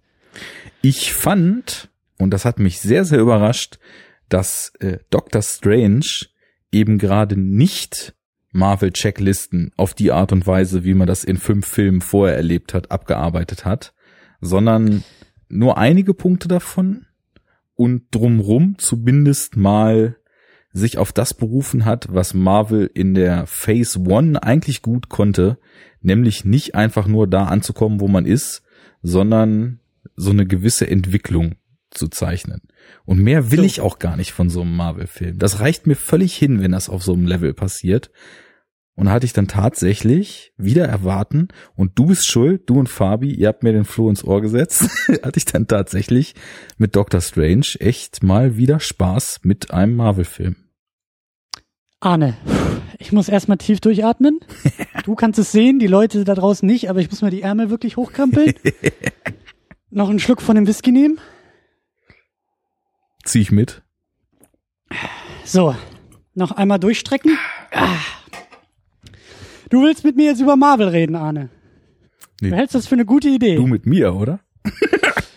nee, du mit mir. Okay. ähm, ja, You talking du to hast schon me? wieder so viel, du hast schon wieder so viel in diesen zweieinhalb Halbsätzen gesagt. Das, das, also das, äh, der Reihe nach. Dir hat Doctor Strange gefallen. Das habe ich jetzt nicht erwartet. Ich dachte, auch da nicht. kommt jetzt wieder die nächste Keule, die da sagt, äh, okay. Nehmen wir hin, Mir hat dir hat Doctor Strange gefallen. Dr. Strange Warum hat dir Doctor gefallen. Strange, Warte. ja? Ich würde sogar sagen, dass von den Big-Budget-Blockbustern, die ich dieses Jahr gesehen habe, er mir sogar am besten gefallen hat. Oder sagen wir es mal so, es gibt einen Draw mit einem anderen Film, aber also nach konventionellen, in Klammern gedacht, bedeutet langweiligeren, Klammer zu, Maßstäben, ist Doctor Strange auf jeden Fall der bessere Film. Der andere Film, der mir gleich gut gefallen hat, wagt mehr. Aber ich glaube, also so von dem, was man als Blockbuster im Okay. Big Budget Level, da ist er dann schon doch vorne. Aber ich habe auch nicht viele gesehen. Gut, aber dann lass mich das noch ein bisschen Gut, ich habe dich schon wieder auseinanderpflücken. unterbrochen. Es tut mir sehr leid. Nee, nee, alles gut. Äh, Arne, ich, ich bin sowieso sprachlos und weiß gar nicht, was ich tun soll, deswegen schmeiß ich dir gleich wieder den Ball zu. Ähm, äh, Genau. Arne, was? Arne mag Marvel? Ich, ich, ich, ich fasse es nicht. Schluss hier. Das kann ich Ähm, nicht verkraften. Ich, ich, ich kann es aber nachvollziehen. Ich kann es nachvollziehen. Ähm, es ist ja sowieso immer ähm, als jemand, der diese Marvel-Filme sehr gerne mag. Äh, ich habe ja immer das Gefühl, ich stehe hier irgendwie, also in Deutschland stehe ich auf allein auf weiter Flur. In den USA lieben sie alle diese Filme und hier in Deutschland heißt es immer nur, das ist ja alle das Gleiche. Die machen ja seit zehn Jahren den gleichen Film und wo ist denn das Risiko? Und ich denke mir immer, also lebt ihr in einer anderen Welt? Natürlich sind diese Dinge auch immer noch riskant und wir sind immer noch mitten in einem großen erzählerischen Experiment, bei dem keiner weiß, wo es eigentlich hingeht. Und äh, lasst uns mal ein bisschen irgendwie die Sache auch genauer anpacken und mal von den hohen Rössern runterkommen und mal die Sachen für das nehmen, was sie sind. Und dann sieht man, das ist ja doch auch teilweise sehr unkonventionell. Auf der einen Seite hast du recht. Ja, es gibt die Marvel-Formel. Und die Marvel-Formel ist irgendwie auch gleichbedeutend mit der Blockbuster-Formel. Oder mit der aktuellen Blockbuster-Formel, ne? Hm. Eher blasse Charaktere vielleicht. Bisschen routinierte Action, die vielleicht nochmal so einen Twist irgendwie durch die Fähigkeiten der Helden bekommt. Der eine kann fliegen, der andere ist ein grünes Monster. Das ist ja alles irgendwie ein bisschen anders, aber doch ziemlich gleich. Und in, im dritten Akt, fliegt die Welt in die Luft und irgendjemand muss sie retten. So klar, das ist ein sehr starkes Schema. So sind sie irgendwie alle aufgebaut und in der Regel ist das auch für mich der größte Kritikpunkt an diesem Film. Wenn man dann aber mal im Kleinen ins Detail guckt, sind die Dinge alle anders. Ja. Und auch, wie ich finde, besonders der Doctor Strange, who the fuck is Doctor Strange? Und wer hätte irgendwie im Januar gedacht, dass so ein Typ wie Doctor Strange, der da irgendwie in Tibet seinen Tee schlürft, am Ende des Jahres uns irgendwie vom, vom Ofen erfordert und wir sagen, pff, das war schon ziemlich cool. Während ja, wie gesagt, andere Comicbuden immer noch nicht in der Lage sind, so ihre A-Lister-Figuren ansprechend auf die Leinwand zu holen, ist Marvel das irgendwie so? schon dabei. naja, es ist, ähm, ne? Ohne da jetzt irgendwie mit Fingern auf irgendwelche Comics zu zeigen. Aber weißt du, Marvel ist dabei, irgendwie so tief in den Schubläden im Keller rumzuwühlen und da die obskursten Sachen rauszuziehen und uns irgendwie hinzuknallen und das funktioniert halt. Und das in meinen Augen ist halt eine riesengroße Leistung. So. Ja, aber jetzt komme ich und sage nämlich, ja. gerade, dass sie da in den Schubladen rumwühlen und die obskursten Helden überhaupt rausholen, ist, glaube ich, der Punkt, wo es für mich wieder interessant geworden ist. Also interessant jetzt immer so unter diesem Blockbuster-Deckmantel, weil wie gesagt, das war für mich einfach cooles Popcorn-Kino. Der hat mir Spaß gemacht und mehr will ich nicht. Ne? Und mhm. dann, da finde ich halt einen Doctor Strange, der irgendwie Zeit und Raum benden kann, der Dimensionen ja. mergen kann und so weiter, finde ich halt zig, also du kaufst dir da auch wieder tausend Probleme als Filmemacher und Skriptautor mit ein. Nichtsdestotrotz finde ich das zigmal interessanter als ein Hulk, der groß wird und alles kaputt schlägt. Immer und immer und immer und immer wieder. Das ödet mich einfach nur brutalst an. Und genauso, ich meine gut, Iron Man, der lebt von Robert Downey Jr. und wie sie ihn geschrieben haben. Also der lebt halt nicht von seinen Superkräften, sondern von seinem eigentlichen Charakter. Aber dieses Gekloppe das geht mir halt so auf den Sack in den Filmen. Und hier haben wir jetzt ja. plötzlich was, das eröffnet uns Möglichkeiten der Kreativität in Action-Szenen und in Set-Pieces, die es ja. sonst nur zum Beispiel in Avengers 1 bis jetzt im Zusammenspiel von verschiedenen Superkräften gab. Ich meine, diese Plansequenzen im Finale von Avengers, die sind halt großartig, Punkt. Ne? Also das, das ist für mich so Blockbuster äh, Showdown Magic, die in Avengers ja. passiert. Das ist perfekt choreografiert und da wird halt auf eine kreative und tolle Art und Weise mit dem Zusammenspiel der Superkräfte gespielt. Und hier hast du jetzt plötzlich äh, diese, diese ganzen Möglichkeiten, die sich da auftun. Und der Film nutzt das noch nicht perfekt. Also ich fand ihn dann teilweise wirklich ein bisschen überfrachtet also kaum noch prozessierbar in seinen Rauschüberflutungen, die er da geliefert hat. Aber nichtsdestotrotz, allein schon in so kleinen Gags, wie zum Beispiel in der Bibliothek. Er will dieses Buch, was er nicht darf, und dann macht er sich so ein kleines Portal auf und holt sich das erste Buch und das zweite und der knurrige Bibli Bibliothekar mhm. dreht sich um und dann klaut er eben auch noch das Buch, was er gerade liest. So, ne? das, das waren so Gags, die, das war für mich einfach genauso das, was ich da sehen will. So kleine, nette Spielereien mit dem, was man da etabliert hat die sich nicht allzu ernst nehmen, sondern die so einen guten Ton treffen und so eine gute äh, Ausgewogenheit. Absolut. Und ich, ich bleib dabei, ähm, diese Beobachtung, die ich auch ähm, da in einem, in einem Podcast zu Dr. Strange hatte. Es gibt gewisse Superhelden, die in ihren Fähigkeiten einfach dem Mediumfilm unfassbar angemessen sind, wenn nicht sogar das Medium, also erst im Mediumfilm auf eine neue Stufe zu einer neuen Perfektion führen und dann gibt's halt Superhelden, die nicht unbedingt vom Film profitieren. Ja. Und für mich war das eben das größte Argument bei Doctor Strange, dass ich auch, ich hatte vorher gar keine Ahnung, wer dieser Typ ist und hatte dann nach dem Film eben das Gefühl, dass der sich im Bewegtbild einfach unfassbar zu Hause fühlt. Durch die, durch dieses Dimensions, ähm, ja, was macht er? Dimensionsbiegen, aber gleichzeitig auch durch dieses tolle Spiel mit Zeit im dritten Akt. Ja. Ja, also das Zeitschleifen auf einmal ein Thema werden und Zeit zurückdrehen und vorausdrehen. Also das, die Richtung des Bewegtbildes, ja, da kannst du sofort irgendwie den Medientheoretiker in mir irgendwie wachrufen, der sagt, natürlich passt das perfekt. Und wie eben auch äh, damals gesagt, ich glaube, dass wir dass wir, ähm, also muss man gucken, dass Warner das jetzt nicht wieder verkackt, aber äh, The Flash, auf The Flash freue ich mich ungemein, weil das, was sie in der Fernsehserie aus der Figur gemacht haben, hat mir, hat mir einfach schon sehr, sehr gut gefallen, weil es eben genau das gleiche Prinzip ist. Ein Superheld, dessen Fähigkeit Geschwindigkeit ist, mhm. Bewegung ist. Das ist doch perfekt für das, für das Medium Film, ja. Der, der, dieser Held kann auf dem starren Papier doch viel weniger zur Geltung kommen als im Bewegtbildmedium. Und deswegen freue ich mich so sehr, auf den Film. Ähm, und ja, also diese Beobachtung, gewisse Helden brauchen den Film oder profitieren vom Film mehr als andere Helden. Ja. Und äh, Doctor Strange ist so einer dieser Figuren. Und das äh, ging für mich auch visuell alles auf. Natürlich, da wurde ja gleich dann wieder mit dem Knüppel drauf. Ja, das ist ja alles nur Inception mal 2001 mal. Und wo ist da das Problem? Sorry, gesehen? aber wo ist da das Problem? Genau, also das, das, wollte ich nämlich äh, gerade sagen. So das, wir leben halt in Zeiten, in denen alles schon mal da war. Wir leben in Mashup, Remix und Whatever Zeiten. Wo ist das Ja. Problem? Also ich meine, es wurde da halt eben, es wurde für Action-Szenen genutzt, die man so nicht in Inception sehen konnte. Es wurde für ein Setup des Ganzen genutzt, was so nicht das Finale von 2001 war. Ist doch völlig okay. Also Ja. es sah halt teilweise auch echt abgefahren aus. Ich habe den auch in 3D gesehen und da hat 3D mal wirklich Spaß gemacht, muss ich sagen. Ja. Ähm, schön eingesetzt und eben nicht nur in diesen imposanten Szenen, sondern ich hatte eben auch das Gefühl, äh, Scott Derrickson war das, der den gedreht hat, glaube ich, ne?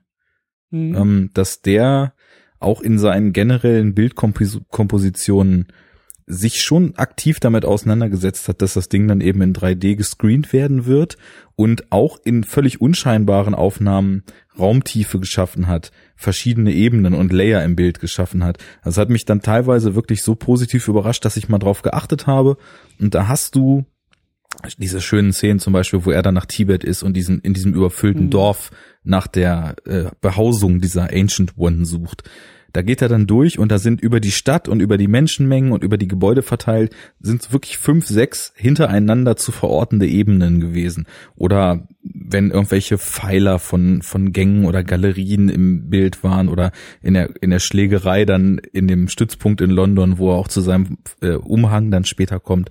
Mhm. Das, da, da war wirklich mit dem Raum Oder wenn- gearbeitet. Das hat mir sehr Oder gut wenn gefallen. er als Geist durch diesen Raum schwebt oder durch Räume schwebt, ne, wenn er sich da selber irgendwie auf dem, auf dem Operationstisch irgendwie sieht und ja sein, sein, dass, dass da sein spirituelles, inneres Wesen heraustritt, das, das waren auch geile Ja, Momente. und das hat sowieso also funktioniert, weil es auch so eine gewisse Weirdness eben da reingebracht hat. Also ich meine, dazu muss man sagen, Rachel McAdams hat natürlich auch wieder in der Nebenrolle dann da äh, einfach Mhm, von ihrer Präsenz zehren können. Die ist, finde ich, so eine der fähigsten Hollywood-Darstellerinnen momentan. Und dann noch mit meiner absoluten Lieblingsschauspielerin Tilda Swinton in einem Film. Da war ich dann auch etwas gebiased. Das kann, kann ich schon sagen, weil da äh, schon massiv Talent versammelt war. Also ich meine, den Cumberbatch, den, ja, da bin ich neutral. Der hat ja auch eine ziemlich große Fanbase wegen dieser Sherlock-Serie.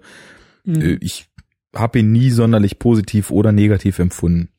Ich sehe mich als neutral, wie der große Taktlos sagen würde. Aber ähm, ja, eben, also ich meine auch der äh, Chutel Ejiofor in der Nebenrolle noch hat mir auch ganz gut gefallen. Das passte. Also es war einfach ein schöner Blockbuster. Ohne Umschweife, mit ein Mhm. paar netten Ideen, mit ein paar netten Kombinationen bestehender Ideen, mit einem guten erzählerischen Flow, einem guten Humor, einem Character Arc, äh, netten Schauplätzen und schönem Spiel mit diesen Schauplätzen und, um es abzuschließen, einem schönen Spin, dem sie der Marvel, der Marvel-Formel im Finale gegeben haben, denn äh, das, Ja. ich würde es jetzt nicht spoilern, was da passiert, aber die Art, wie mit der Zerstörung im Finale umgegangen wird, fand ich sehr, sehr großartig. Und dieser Time Freeze Moment, wo der Typ gerade im Wok sein Essen wendet, der, der war einfach nur geil. Also super Ja, gut. und, und ähm, er hat eben den Luxus, nicht dieses komplette Universum tragen zu müssen. Man merkt, es ist eine, eine, ich glaube, das hatte ich auch im, in einem Podcast gesagt, es ist halt nicht irgendwie ähm, Marvels The Avengers Nummer 500, Jo. sondern es ist halt irgendwie Doctor Strange Nummer 321. Mhm. Also um in dieser Comic-Mythologie zu sprechen. Ja, es ist halt irgendwie so eine Geschichte von vielen, anstatt halt so ein, so ein Mega-Issue, Mega-Arc zu sein, so wie es eben im Frühjahr ähm, Civil War war. Das war ja wirklich so ein Ding, wo du gemerkt hast, ja. das war das dicke Event, da kommt alles zusammen und wenn du die 523.000 Filme davor nicht gesehen hast, dann verstehst du den nicht, aber Doctor Strange kann sagen, die sind da drüben, wir Mhm. spielen hier in der Ecke und äh, Ja. das langt uns. Ein paar Anspielungen waren halt trotzdem drin und das war's. Klar. Ehrlich. Genau, genau, und ähm, genau. das, das muss ich dann endgültig noch ein letztes Mal kommentieren. Dann sind wir von mir aus durch mit dem Film. Er hat es sogar geschafft, dass ich wieder ein bisschen neugierig darauf geworden bin, was in Zukunft mit dieser ganzen MCU-Welt passieren wird. Denn äh, durch diese Magie, Dimensionen, ähm, Zaubereiebene und eben auch den Infinity Stone der Zeit, der jetzt eingeführt wurde, ist dem Ganzen ja quasi schon eine Ebene zugefügt worden, die es bis dato noch nicht gab. Und da habe ich mich jetzt dann eben doch schon so ein bisschen äh, bin in mich gegangen, habe mich gefragt, okay, also vielleicht wird Infinity War ja doch irgendwie ein interessantes Spektakel, allein weil die Mächte dieser verschiedenen Infinity Stones dann in einem Film oder er wird ja zweigeteilt in den zwei Filmen tatsächlich die Möglichkeit für opulentes Blockbuster-Kino bieten. Sie dürfen es halt einfach nur nicht verkacken und nicht wieder einen halben Film lang einfach Hochhäuser kaputt hauen. Und damit sind wir bei Verkacken, Hochhäuser kaputt hauen und Batman wie Superman. Ja, da wird ja nur ein alter Industrieyard kaputt gehauen. Keine Sorge, Leute, das Areal ist unbelebt. Wir dürfen hier alles zerstören und so. Ja. So, jetzt hau mal raus. Jetzt interessiert mich nochmal. Ja, es ist schon eine ganze Meinung. Weile her. Und ich habe auch seitdem den Film kein zweites Mal gesehen und äh, auch den Extended Cut noch nicht geguckt werde ich demnächst mal machen. Blu-ray ist bisschen, bisschen günstiger jetzt, also insgesamt mehr als 20 Euro für den Film ausgeben wollte ich nicht und ich habe ja schon die Kinokarte damals gekauft. ja, also es ist jetzt kein Film, der mir super wichtig ist. Ich habe ihn aber damals tatsächlich gemocht aus mehreren Gründen. Ich mag Snyder's Style. Ganz mhm. profane Äußerung. Ich mag seinen audiovisuellen Style, ich mag seine fucking Slow-Mos, ich mag die Grittiness, mhm. dass es immer regnet und alle nur schlecht drauf sind. Ich, ich mag das Spiel von seinem Kameramann mit Tiefenschärfe. Ich mag seine Farbfilter. Und ich mag, und das führt vielleicht so ein bisschen weiter zum Inhalt, die Art, wie er seine pessimistisch-nihilistischen Weltsichten eben auch auf die Subjekte seiner Filme ausweitet. Denn ich verstehe diese klassische Superman-Perspektive jetzt um einiges besser, weil wir haben eben auch viel drüber geredet. Ich habe zwischendrin auch mich mit Comics mhm. befasst durch das Projekt, was wir eben Anfang des Jahres gestartet haben mit der Superhero Unit. Ich verstehe das schon. Das ist nicht das, was Superman mal war oder das ist vielleicht nicht das, was in Häkchen Superman sein sollte. Aber ich finde, man kann sich halt diese Freiräume nehmen. Ich meine, ich habe zum Beispiel einen Kumpel, der liest seit 20 Jahren äh, Comics noch und nöcher. Bei dem kannst du nicht durch die Wohnung gehen, ohne über hüfthohe Comicstapel zu stolpern. Und der meint halt zum Beispiel, also er fand BVS auch nicht geil, aber der meint halt mhm. halt trotzdem, also wer sagt, dass Superman nicht so sein darf, der hat seit 20 Jahren keine Comics gelesen. So, also es ist halt, mhm. glaube ich, eine legitime Sicht, Superman ja als als das, was er dort ist, zu zeichnen. Ich komme auf den Punkt. Was mir an dem Film gefällt, ist in Verbindung mit dieser ganzen nihilistischen, apokalyptischen Stimmung, dass der Film, also der versucht viel, der schafft nicht alles davon, aber ich finde ihn in der Beziehung halt eben mutiger als viele der anderen Comicfilme. Er will halt verhandeln, was es heißt, ein Held oder sogar noch Schrägstrich Gott wider Willen zu sein. Er versteht halt Superman als eine Figur, die da in eine Lage gekommen ist, in der, in der er eigentlich gar nicht sein möchte. Dieser Superman, der will halt nicht der Held sein. Der ist nicht dieses strahlend Gute und der ist erst recht nicht dieses Symbol, was ja der Grund ist, warum der Film eben mit Knüppeln gehauen wird. Von dem wirren Aufbau, was ich so unterschreiben würde, mal ganz abgesehen. Äh, mhm. Da weiß ich halt nicht, wie viel der Extended Cut ausbügelt. Ich habe gehört, ein bisschen, nicht alles, aber schon so ein paar Sachen, die halt null Sinn machen in der Kinofassung, die haben da wohl schon so ihren Sinn gekriegt. Aber ähm, ja, er, er versteht halt dieses Heldsein und diese Erwartungen, die daran geknüpft sind und dieser Trubel, der von allen Seiten darum gemacht wird, als Bürde. Er verortet seinen Superman ja auch in einer hypermodernen Welt. Dieser Superman kann ja nicht isoliert bestehen und einfach nur mal vom Volk ein bisschen bejubelt werden, sondern wie alles heutzutage wird dieser Superman hinterfragt. Die Macht mhm. wird sofort als Bedrohung gesehen. Die Kraft wird als Waffe gesehen. Jeder Fehltritt wird medial ausgeschlachtet und ihm zum Verhängnis gemacht. Anstatt äh, ihn freilaufen zu lassen und darauf zu vertrauen, dass er das Richtige tut, wird er versucht, an die Leine zu nehmen, weil man sich eben nicht darauf verlassen will, dass so etwas äh, wie er frei in der Welt existieren kann. Und das sind Themen, die Snyder, finde ich, dort auf eine und da kommen wir vielleicht zu einem Punkt, wo wir später nochmal drüber sprechen müssen. Äh, Style is the new substance. Ich brauche da keine Drehbuchbeats, um mir diese Gesang Gedanken zu machen, sondern das ist was, was Snyder für mich wirklich vollständig über seinen Stil transportiert.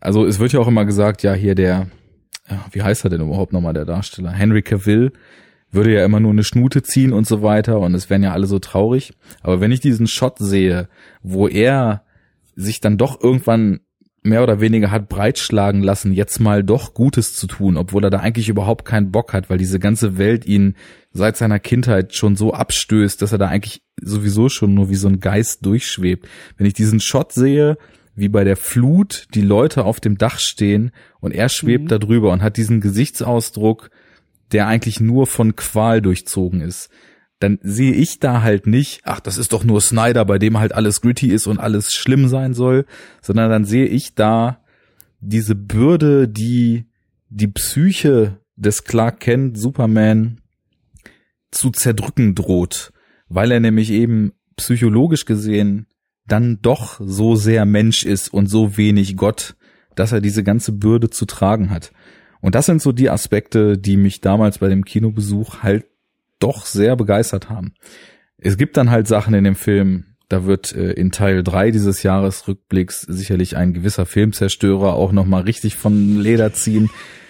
äh, sowas wie What's Your Mother's Name ist halt, also es rangiert in dem Bereich der größten Scheiße, die ich je in Filmen gesehen habe. Das sehe ich genauso. Aber ich bin zum Glück so gepolt, dass also wirklich so ein, das kann man nicht anders sagen, so ein Moment, der drehbuchtechnisch die absolute Vollkatastrophe ist und wo man sich nur denkt, an so einem Film sind tausende von Menschen involviert, von denen hätten mindestens 30 wahrscheinlich Einfluss auf dieses Drehbuch nehmen können. Es ist doch unfassbar, dass so eine Menge an Leuten sowas durchwinkt und sagt, ja, coole Idee, cleverer Moment, macht mal, ist super geil. So, ah. Und dann sind auch noch andere Momente in dem Film, die so, ah, sind. Aber dieser ganze Aufbau, dieses nur in Szenen statt in einem Gesamtfluss zu inszenieren, diese ständigen äh, befremdlichen Schwarzblenden, dieses immer innerhalb der kleinen Szene auf so auf so Mini-Klimaxe hinzubauen. Irgendwie, ich weiß auch nicht warum. Also ich, ich müsste eigentlich Snyder wahrscheinlich noch viel kritischer hinterfragen, als ich das tue, weil ich glaube, je nach Sichtweise ist zwischen ihm und Bay halt auch gar nicht so viel Unterschied. Aber dieser Style seit Watchmen spricht er mich halt so extrem an, dass es mir fast schon schwer fällt, da überhaupt irgendwie kritisch drauf zu gucken. Und ja, dann sind eben noch so, so Kleinigkeiten. Also zum Beispiel der Batman, der halt mit seiner Metal Suit so geil aus Dark Knight Returns entnommen ist. Die, die, also dem Comic. Ja, genau. Ähm, das ist halt, also der Kampf nicht eins zu eins, aber diese Suit mit, mit diesem, mit diesem Stahlrüstung um ihn rum, das, das ist halt, äh, ja, das, das, das passt halt schon irgendwie, weil also, und auch so Sachen, die halt, die halt kritisiert werden als totale Poserscheiße, so wie er zum Beispiel vor der finalen Konfrontation noch gezeigt wird, wie er so, so bis zum, ja, bis zum Muskelversagen am Pumpen ist zum Beispiel, ne? Das ist so, selbst so eine Szene würde ich analysieren und würde sagen, das ist halt quasi ein Foreshadowing. Er, er trainiert quasi dort im Kleinen schon das, was ihn im Großen erwarten wird, weil er weiß, er kann diesen Kampf nicht gewinnen. Und er versucht halt, so symbolisch gesehen, Gewicht zu stemmen, was seine Physis nicht zulässt. Aber er schafft es irgendwie trotzdem. Und dann kommt dieser Kampf, den er nicht gewinnen kann. Und irgendwie schafft das ja trotzdem fast. Und das sind so Sachen, da ist halt Snyder nicht so dumm, wie es ihm oft vorgeworfen wird. Dumm ist er an Stellen wie Martha. Ähm, ja, also ich habe ich hab ein ganz ambivalentes Gefühl zu dem Film. Der macht viel falsch, aber das, was er richtig macht und das, was er will, ist so viel mehr als das, was ich sonst so in Blockbustern finde, dass ich ihm diesen ganzen Bullshit irgendwie verzeihe und mich trotzdem in diesem Flow so mitreißen lasse. Hast du deine Vorsätze für 2000, deine persönlichen Vorsätze für 2017 schon gemacht? Außer BVS im Extended Cut gucken nix. kannst du da noch, kannst du, hast du da noch einen Platz frei auf der Liste? Darf ich da noch was vorschlagen fürs neue Jahr? Das mach mal. Kannst du bitte Kannst du bitte dich mit Zack Snyder mal zusammensetzen und genau das Ding, was du gerade so schön eloquent ausgebreitet hast, ihm mal ausbreiten und ihm mal klar machen, was er da eigentlich für einen Film gemacht hat? Also, ich glaube, das, also, wenn jemand das DCU noch retten kann, Arne, dann bist du das. ja, alles klar. Fanboys klopft an die Tür, Schecks an die Adresse im Impressum. Ich werde mich reinhängen. Wie war das noch? Er ist nicht der Held, den wir verdient haben, sondern der Held, den wir bekommen. Oder irgendwie sowas. Das war doch das Ende von Dark Knight. Da war doch irgendwie so ein, so ein toller. Ich glaube, das bist du auch. Du bist der Held für das DCU. Oha. Das du ist aber eine Bürde, mit der ich nicht umgehen kann. Jetzt musst du auch irgendwie schlecht gelaunt in der Luft schweben und äh, verach verächtlich auf Menschen gucken. Ja, also es ist halt, also das ist schon echt schwierig alles, diese Obsession. Lass mich da mal ein bisschen ansetzen und das okay. ein bisschen aufdröseln. Ich fand das gerade wirklich sehr, sehr gut. Das ist ja das Problem bei dir, Arne. Du, du blödes Arschloch bist ja eloquent genug, dass man das nicht einfach so abtun kann, was du da von dir gibst, sondern du machst ja auch noch Sinn, wenn du Dinge sagst. Also, ähm, ja. Wo fange ich an? Ähm, also grundsätzlich, du hast natürlich recht. Du hast, du hast in allen Punkten recht. Ähm, und da bin ich schon mal sehr froh, weil wir nicht zwei unterschiedliche Filme geguckt haben. Wir haben, glaube ich, schon das gleiche gesehen. Das gleiche auch im Film gesehen. Es ist natürlich nur alles eine Frage, wie man damit umgeht und wie man es wie man's bewertet. Ähm, mein großes Problem, und ja, ich habe sehr viel Zeit in meinem Leben und sehr viel Energie übrig, um mir ständig Gedanken über sowas zu machen, über Zack Snyder und über Superman und über das DC-Filmuniversum. Mein, mein grundsätzliches Problem erstmal, was ich, was ich habe nach diesen, ja, mittlerweile drei Filmen. Ja, wir haben jetzt auch Suicide Squad bekommen. Ähm, ich glaube, dass dieses Filmuniversum, was sie da aufbauen um ihre Figuren, ähm, das funktioniert als Antwort auf ein bestehendes Filmuniversum.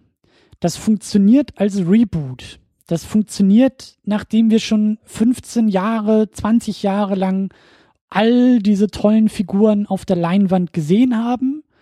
Das funktioniert als Reaktion darauf, weil es ganz oft eben eine Perversion oder zumindest eine Kommentierung dieser Figuren ist.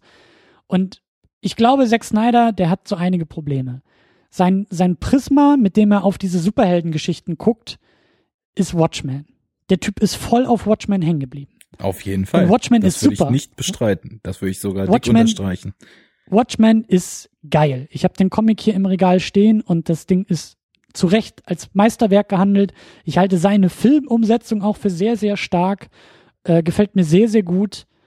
Aber das ist halt nur deshalb so gut, weil es ein Kommentar ist auf das, was die Normen und die populärsten Figuren in diesem Comic-Medium normalerweise ausmacht. Ähm, ein, ein, ein, eine Schleichwerbung an dieser Stelle. Ähm, ist auch schon Ewigkeiten her, dass ich da mal in der Cine Couch zu Gast war und da auch schon versucht habe zu erklären, warum zum Beispiel Dr. Manhattan nichts anderes ist als eine Kommentierung auf Superman. Dr. Also, Manhattan ist im Grunde genommen Superman äh, aus der Perspektive, wie ihn Zack Snyder jetzt auch in seinen Filmen zeigt, nämlich der Anti-Superman, der Superman, der irgendwie, zumindest ist das Dr. Manhattan, der sagt, ey, ihr Pimpfe da auf der Erde, ihr könnt mich mal alle in Ruhe lassen mit euren Scheinproblemen. Ich habe ganz andere Probleme und ich bin in der Lage, irgendwie die Zeit als etwas Gleichzeitiges wahrzunehmen und ich baue mir hier meinen mein Glaspalast auf dem Mars, weil ich das für viel äh, wertvoller finde als euren Quatschkram da im Kleinen. Und wie gesagt, das Problem ist halt leider für mich und ich glaube auch für ganz viele andere Fans, die da draußen sitzen und sagen, äh, Moment mal, wir waren doch, wir haben doch aber was ganz anderes versprochen bekommen. Der Film heißt Batman vs. Superman.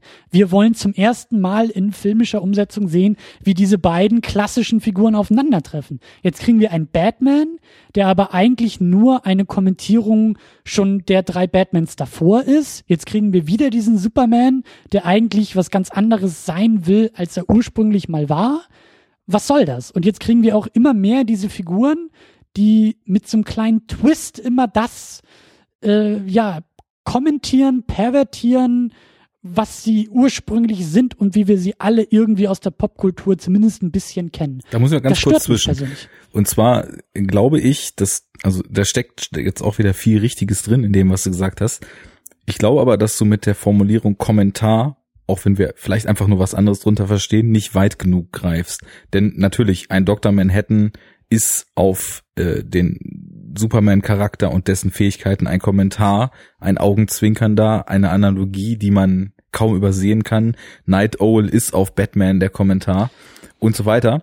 Aber mhm. ich glaube, der, den ganzen, ja, das ganze Buch Watchmen und dann eben auch die filmische Umsetzung Watchmen nur als Begleitkommentar auf das, was Superhelden in den 40 Jahren vorher waren zu sehen, das greift mir nicht weit genug. Ich würde nämlich so weit gehen, dass das sogar in Regionen vorgeht, wo sich vorwagt, wo man schon von Dekonstruktion sprechen kann.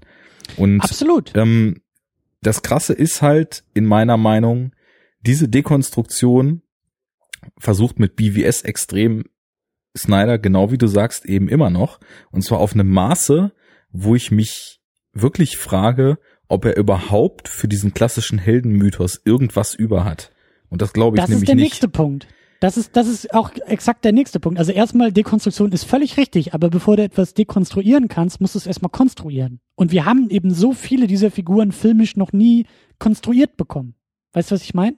Also bevor, das ist halt ein Luxus, den sich DC noch nicht erlauben kann. Wenn Marvel jetzt in fünf Jahren sagt, äh, übrigens, Doctor Strange reist ins Paralleluniversum, in die Paralleldimension und ups, hier sind alle Figuren auf einmal irgendwie anders, ja. Tony Stark ist tatsächlich zum Trinker geworden und Captain America ist irgendwie ein Faschist und äh, hier weiß ich nicht, ähm, ja, die verschiedensten Sachen sind da möglich und denkbar. Ja, jede Figur, die wir schon mal in den Film gesehen haben, hat jetzt irgendwie einen kleinen Twist oder irgendwie halt einen anderen Aspekt verpasst bekommen. Mhm. Das Problem ist eben, dass DC diesen Weg jetzt mit ihren klassischen Figuren geht, ohne und da bin ich, ich bin selten auf der Seite des pöbelnden Internet-Mobs und vor allen Dingen ganz selten auf, auf Seiten von irgendwelchen äh, äh, Hardcore äh, Nerds, Fans, die immer nur irgendwie fordern, obwohl egal, ist andere Diskussion. Aber ich bin auf Seite dieses Lagers, das sagt, Moment mal, bevor wir jetzt hier irgendwie die Dekonstruktion von Flash und, und Batman und Wonder Woman bekommen, können wir die Figuren, bis auf Batman vielleicht, aber können wir die Figuren nicht wenigstens einmal ordentlich in der Gegenwart filmisch so bekommen, wie wir das kennen und uns seit Kindestagen erhofft und erwünscht haben?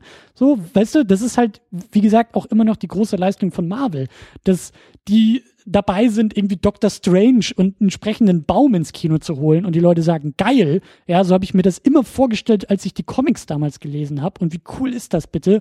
Kriegen wir eben in diesem DC-Lager die Dekonstruktion dessen verpasst und die Leute sitzen davor und denken sich, hä?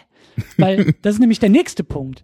Zack Snyders Weltsicht ist auch völlig, ich will nicht sagen falsch, aber die ist halt nie, verquer. Nicht falsch. Typ Zack Snyder verfilmt Dark Age Comics für Leute, die Golden Age Comics verfilmt sehen wollen. Und da Jein. liegt der Knackpunkt. Zack Snyder kennt nichts anderes als Dark Age Comics. Zack Snyder checkt nicht, dass Dark Knight Returns deshalb so geil ist, weil es die, wie du so schön gesagt hast, Dekonstruktion Batmans ist. Und dementsprechend auch die Dekonstruktion Supermans. Ein, ein Ronald Reagan liebender Superman, der sich komplett der amerikanischen Regierung unterwirft. Ein Batman, der kurz vor dem Wahnsinn steht und im Rentenalter nicht mehr in der Lage ist, vernünftig zu denken und am Rande seiner, seiner, seiner, seiner, seiner, seiner Existenz ist und den Joker töten will, endlich final, endgültig, weil er keinen Bock mehr auf diesen Scheiß hat.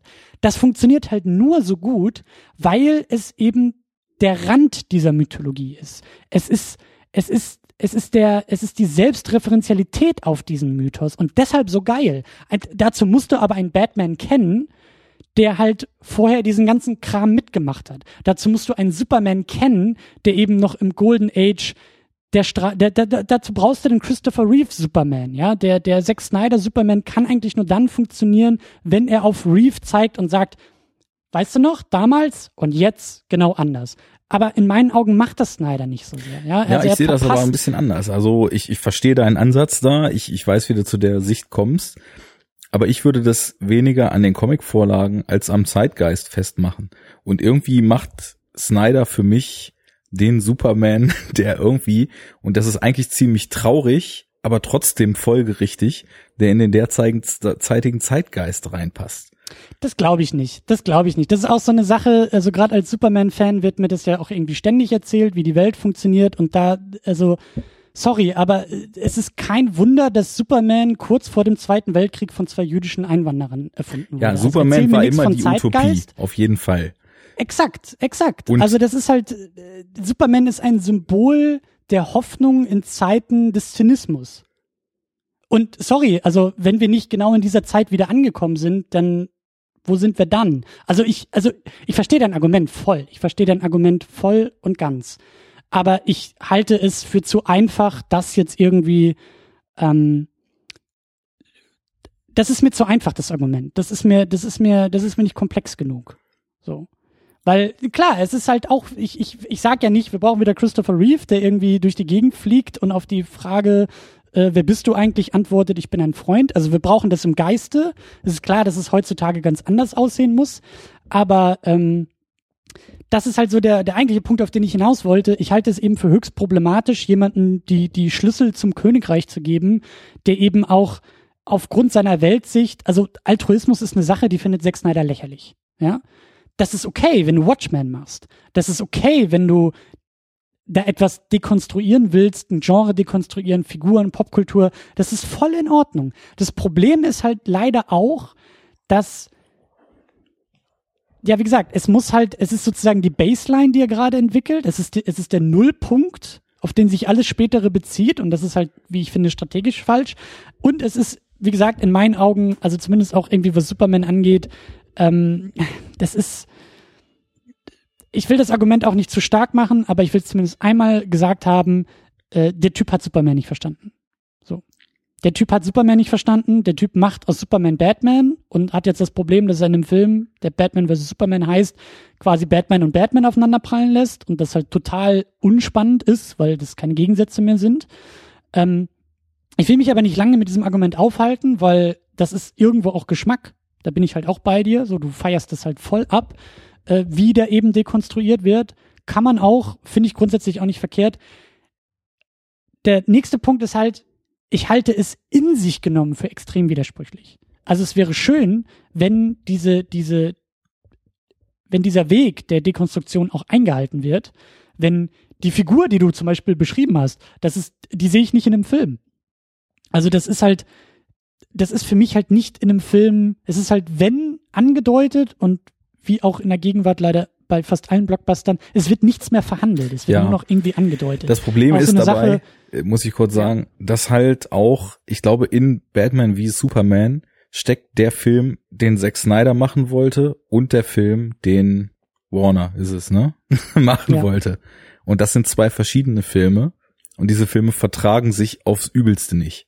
Und ich sehe da so ein, Aber weißt du, ich sehe, das, warte, das Problem, das, ich sehe da so einen Ja. Gesamtton und dann sehe ich plötzlich aus dem Nichts immer wieder Abweichungen von diesem Ton. Und bin mir relativ sicher, dass diese Abweichungen eben auf dem Mist des Studios in Reshoots und so weiter und Reaktion, reaktionäre Ansätze sind, um das Gehate auf Man of Steel und so weiter zu puffern, um Kritik, die da reinkam, irgendwie noch abzufangen und um, und das hast du vorhin schon mal angedeutet, eben vollkommen erzwungen, irgendwie Setup für so ein blödes Filmuniversum zu betreiben, der da nichts drin versuch, zu suchen hat. Absolut. Superman ist nicht konsistent in dem Film. Das alles, was ich beschrieben habe, das ist irgendwie der Superman der ersten Hil Hälfte und plötzlich wird er dann irgendwie doch zum, ach na gut, jetzt habe ich doch mal Bock, Held zu sein und dann ist alles gut. Und das geht da halt auch nicht drin auf. Also da muss ich dir dann auch zustimmen. Ja, also das ganze Ende ist auch total verheizt und das ist genauso wie bei Man of Steel. Das ist irgendwie äh, eine Stunde 45 45 Minuten oder, oder eine Dreiviertelstunde lang wird da 9-11 nachgestellt. Dann kommt da irgendwie eine Frau aus den Trümmern und sagt, he saved us, aber in Wirklichkeit hat er irgendwie 9-11 nachgebaut.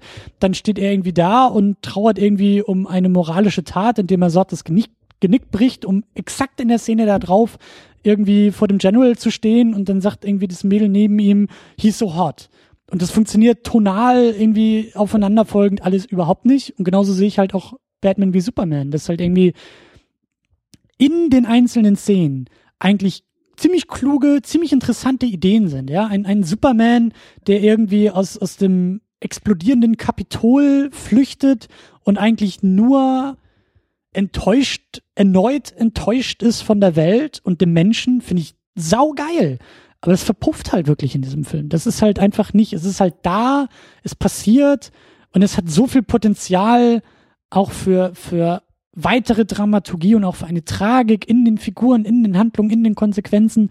Aber dann geht's eben darum, dass sich da Batman und Superman aufs Maul hauen und am Ende irgendwie Doomsday durch die Gegend springt. Das ist dann wieder so, was soll das eine denn bitte in einem anderen Film und umgekehrt? Ja.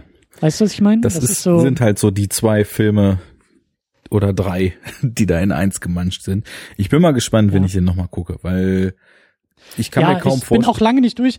Und ich bin auch noch dabei, ähm, was, was du am Anfang gesagt hattest. Also ich weiß auch noch im März, als ich da aus dem Kino kam, war ich eher positiv überrascht, was eben daran lag, dass meine Erwartungen so weit im Keller waren und äh, ähm, der Film einfach auch mal handwerklich besser ist als Man of Steel. Wie du, wie du gesagt hast, so endlich hat Zack Snyder wieder seinen Kameramann, endlich kann er sich wieder in Slow Motions ergötzen, äh, endlich ist visuell immer ein bisschen mehr los in dem Film und ähm, ja, also aber es ist halt, ja, es ist, ähm, ich finde es schwierig und auch wenn jetzt, weißt du, die Trailer dazu Justice League kommen, die dann auf einmal irgendwie in jeder zweiten Szene einen Gag irgendwie zeigen und also das ist auch noch so der entscheidende Punkt bei der ganzen Nummer und damit halte ich dann auch wirklich meinen Mund.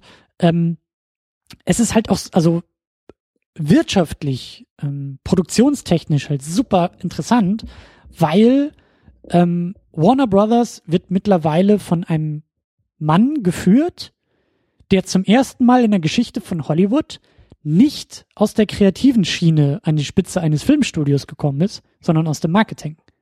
Das ist ein Typ, der nie gelernt hat, wie man Filme macht, sondern der sich profiliert hat, indem er Filme verkauft. Mhm. Und als ich das zum ersten Mal gelesen habe, da sind bei mir so viele Groschen gefallen. Weil natürlich ist dem Typen kack egal, was da im dritten Akt und Martha und was weiß ich, das ist dem alles scheißegal. Hauptsache da ist Wonder Woman drin, da hat Batman mindestens zwei Kostüme und Superman ist dabei. Jo.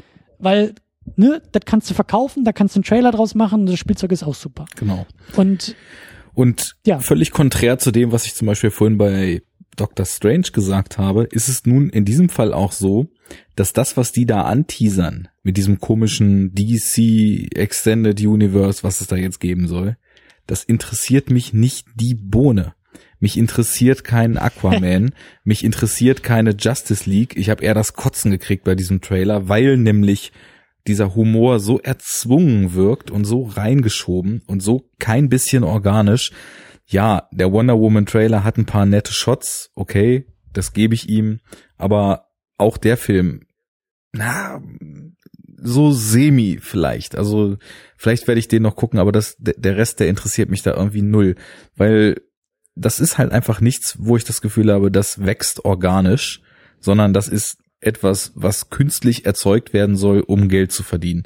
Und da habe ich halt ja. absolut kein Interesse dran. Und am liebsten wäre es mir, wenn was nicht passieren wird, Snyder sich mit Warner richtig schön überwirft und einfach mal dann irgendwie aus seinem Rohmaterial, das ist natürlich alles Illusion und Blödsinn, aber aus seinem Rohmaterial mal den Batman wie Superman äh, nicht DCU-Cut schneidet, in diese, dem dieser ganze schwachsinnige Setup für dieses DCU überhaupt nicht drin ja. ist.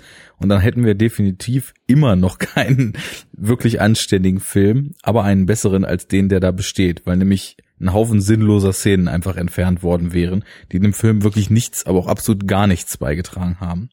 Siehst du, Arne, und damit sind wir wieder am Anfang angekommen. Noch ein Grund, sich mit Zack Snyder auszutauschen, ihn auf einen Kaffee einzuladen, weil erst präsentierst du ihm die Lösung seines Problems und dann als Gegenleistung kann er dir doch mal so einen Cut geben, der so aussieht, wie er sich das mal vorgestellt hat. Das könnte er auch mal machen, finde ich auch.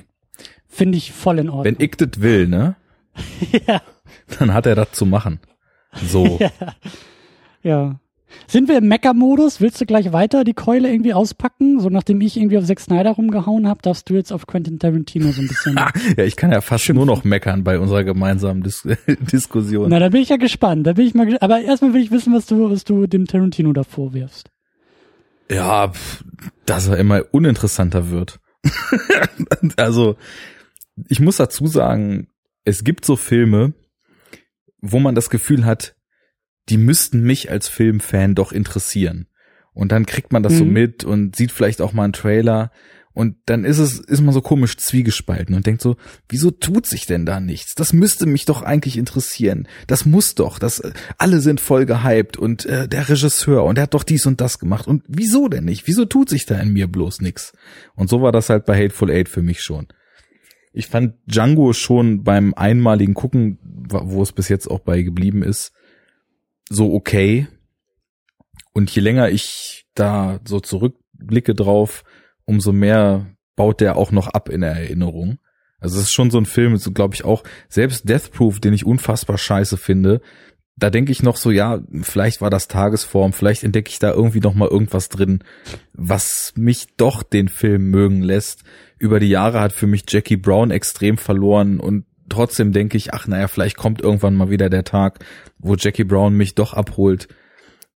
Naja, aber irgendwie ist es so, dass ich, ich bin sowieso nicht der riesengroße Quentin Tarantino Fan, obwohl ich Kill Bill einfach megamäßig abfeiere. Ja, und dann kam halt dieser Hateful Eight. Ich bin sowieso nicht so der Western-Fan. Dachte dann schon, oh, noch ein Western, naja, komm, lass mal machen. Dann habe ich gehört, drei Stunden. Dachte, na klasse, wo ich ja so ein Fan von überlangen Filmen bin, werde ich da bestimmt die totale Erfüllung finden. Ja, und dann war das auch so ein Film, der jetzt in die Dori-Kappe sticht, weil ich den gesehen habe und drei Stunden lang völlig unbeteiligt war. Ich meine, das irgendwie spricht ja dann fast sogar schon für den Film, weil ein Film, der drei Stunden dauert, der kann ganz schnell auch zur ultimativen Tortur werden. So war es nicht. Ich fand es einfach extrem uninteressant. Ich fand die Dialoge nicht im Ansatz so geschliffen und so clever und so doppeldeutig und irgendwie auch selbstreferenziell, wie Tarantino das bis jetzt gemacht hat. Mich hat keine der Figuren abgeholt.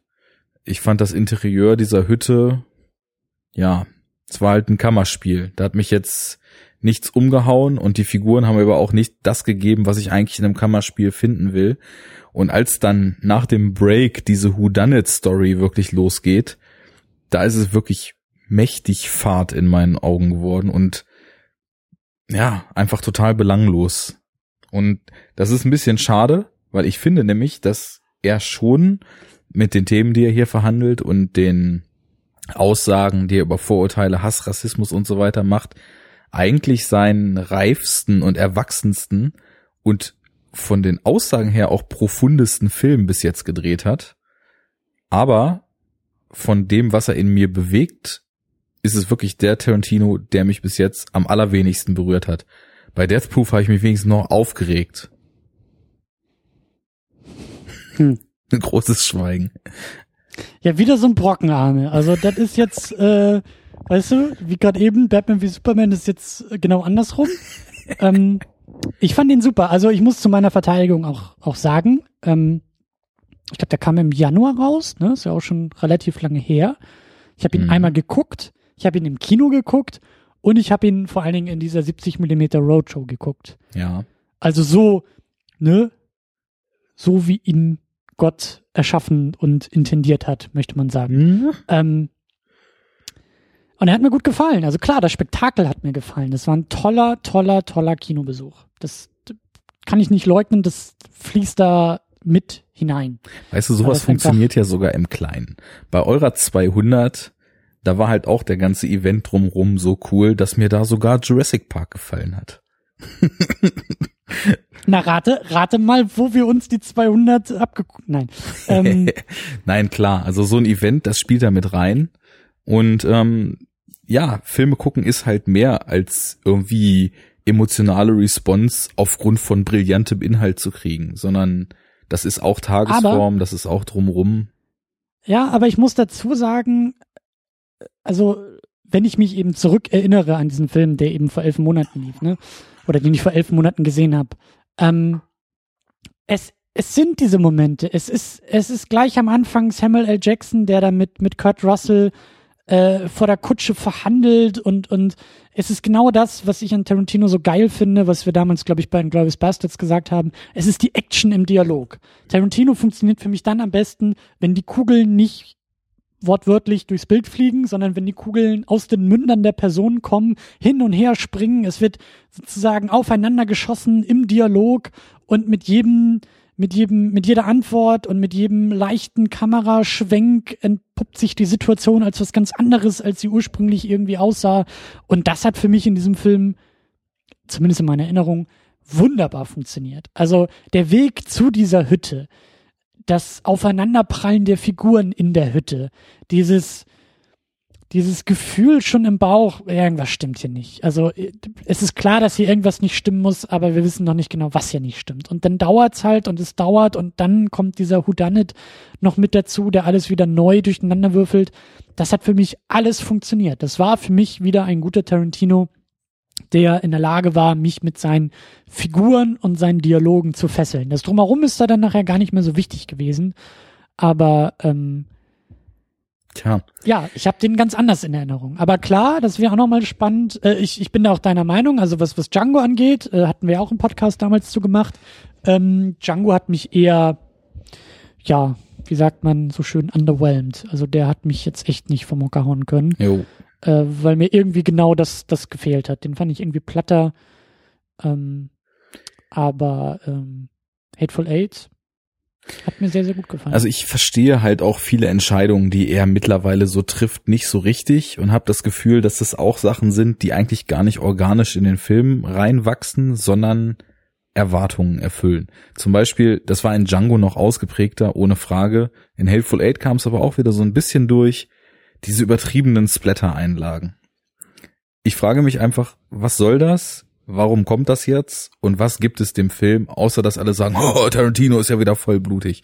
Weil wenn ich mir zum Beispiel Kill Bill angucke, mhm. der alte Samurai und äh, Wusha und äh, Eastern Kung-Fu-Filme zitiert und Revenge-Thriller und so weiter und sich insgesamt also doch relativ stark auf Vorlagen aus dem asiatischen Raum immer wieder auch direkt beruft, dann ist das eine ganz andere Grundlage, um da Gliedmaßen abzutrennen und so weiter, als zum Beispiel in einem Django Unchained, wo also völlig sinnlos am Ende 20 Mal in irgendwelche Leichen reingeballert wird und das ganze, mhm. der ganze Flur und das ganze Foyer von dieser Villa mit Blut bespritzt ist und du denkst ja einfach nur das, das macht keinen Sinn, sondern es ist einfach nur gerade da, weil es irgendwie provokant, schockierend oder eben Trademark sein soll.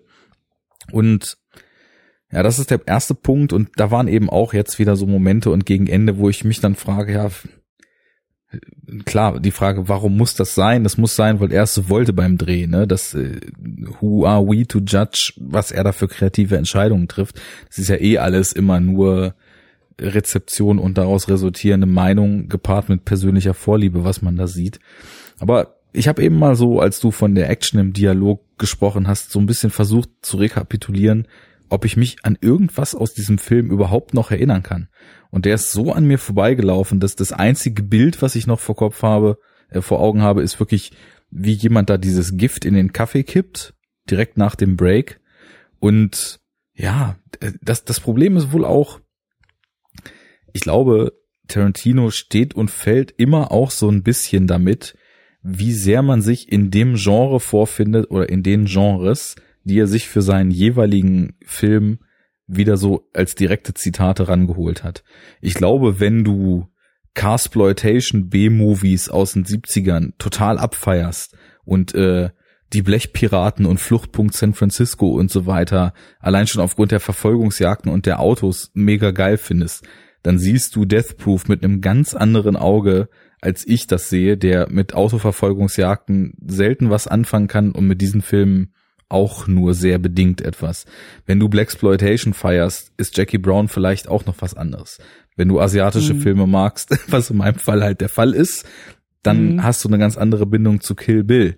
Äh, ja, und dann kommt eben diese Western-Nummer damit rein, wobei das natürlich, ich meine, wenn Tarantino ein Western dreht, kein Western ist, wie er im klassischen Sinne im frühen Hollywood oder wo auch immer gedreht werden könnte. Da ist also da steckt ja alles an Einflüssen mit drin, vom klassischen Western, Spätwestern, Italo-Western und dann eben nochmal mindestens 50 Prozent die eigene Note, die er da draufpackt.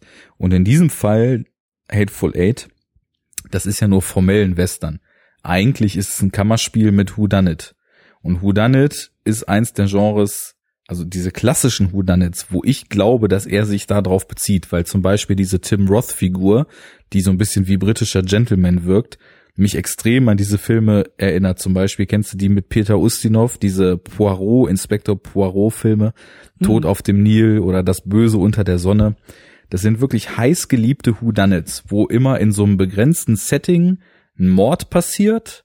Begrenztes Setting haben wir hier ja auch, ne? Und dann der Inspektor äh, ermittelt, dann verschieben sich so die Fronten, dann wird der verdächtigt, dann der, dann geheime Beobachtungen, die irgendwer gemacht hat, wie das hier eben auch mit dem Kaffee war.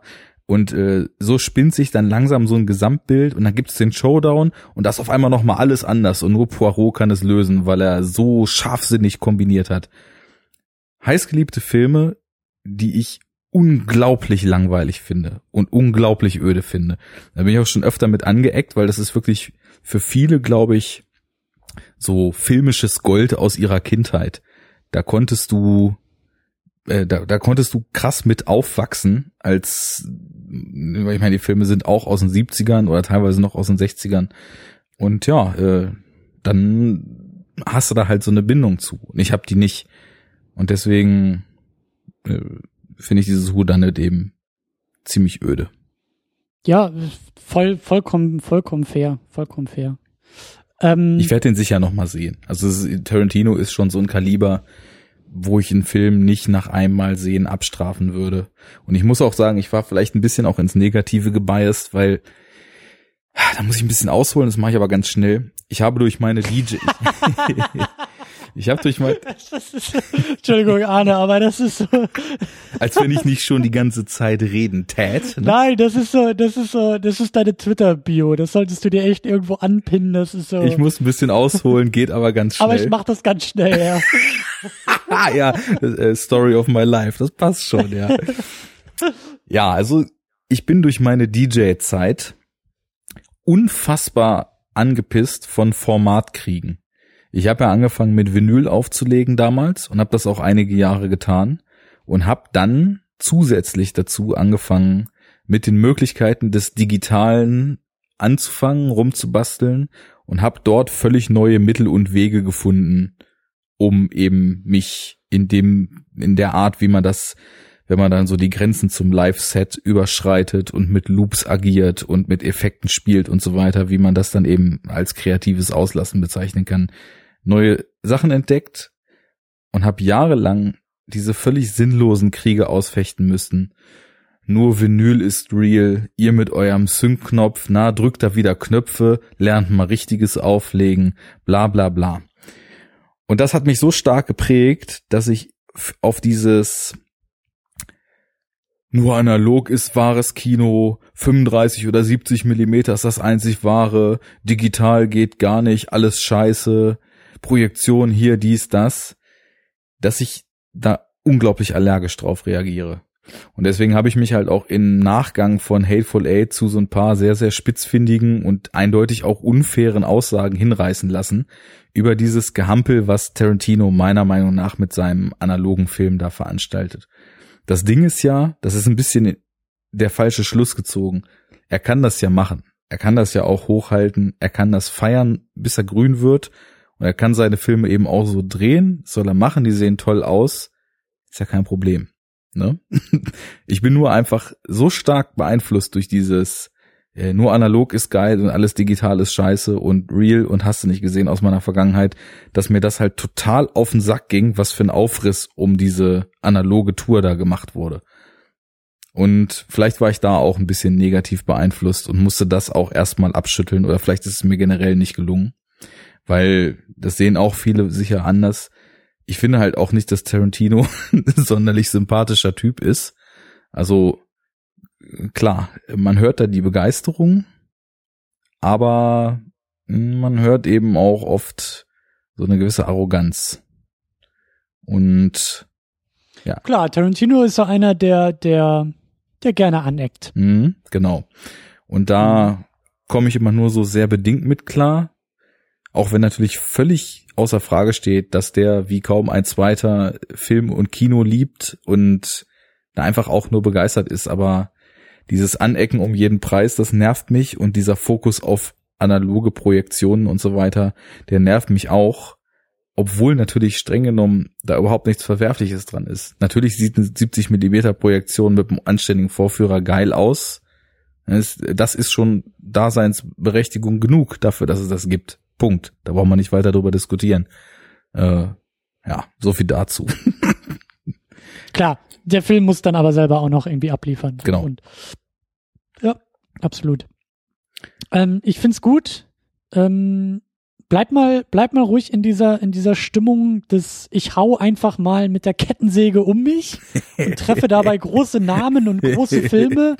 Du musst mir nämlich jetzt, das ist nämlich der, der ähm, einzige Film in diesem Blog, den tatsächlich nur du gesehen hast, aber den, den erlaube ich dir hiermit irgendwie reinzuschmuggeln.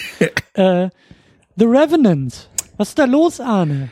Das, das ist doch der beste Film aller Zeiten. Ja, natürlich. Der hat doch zwölf Jahre, nee, nicht zwölf Jahre, das war der andere.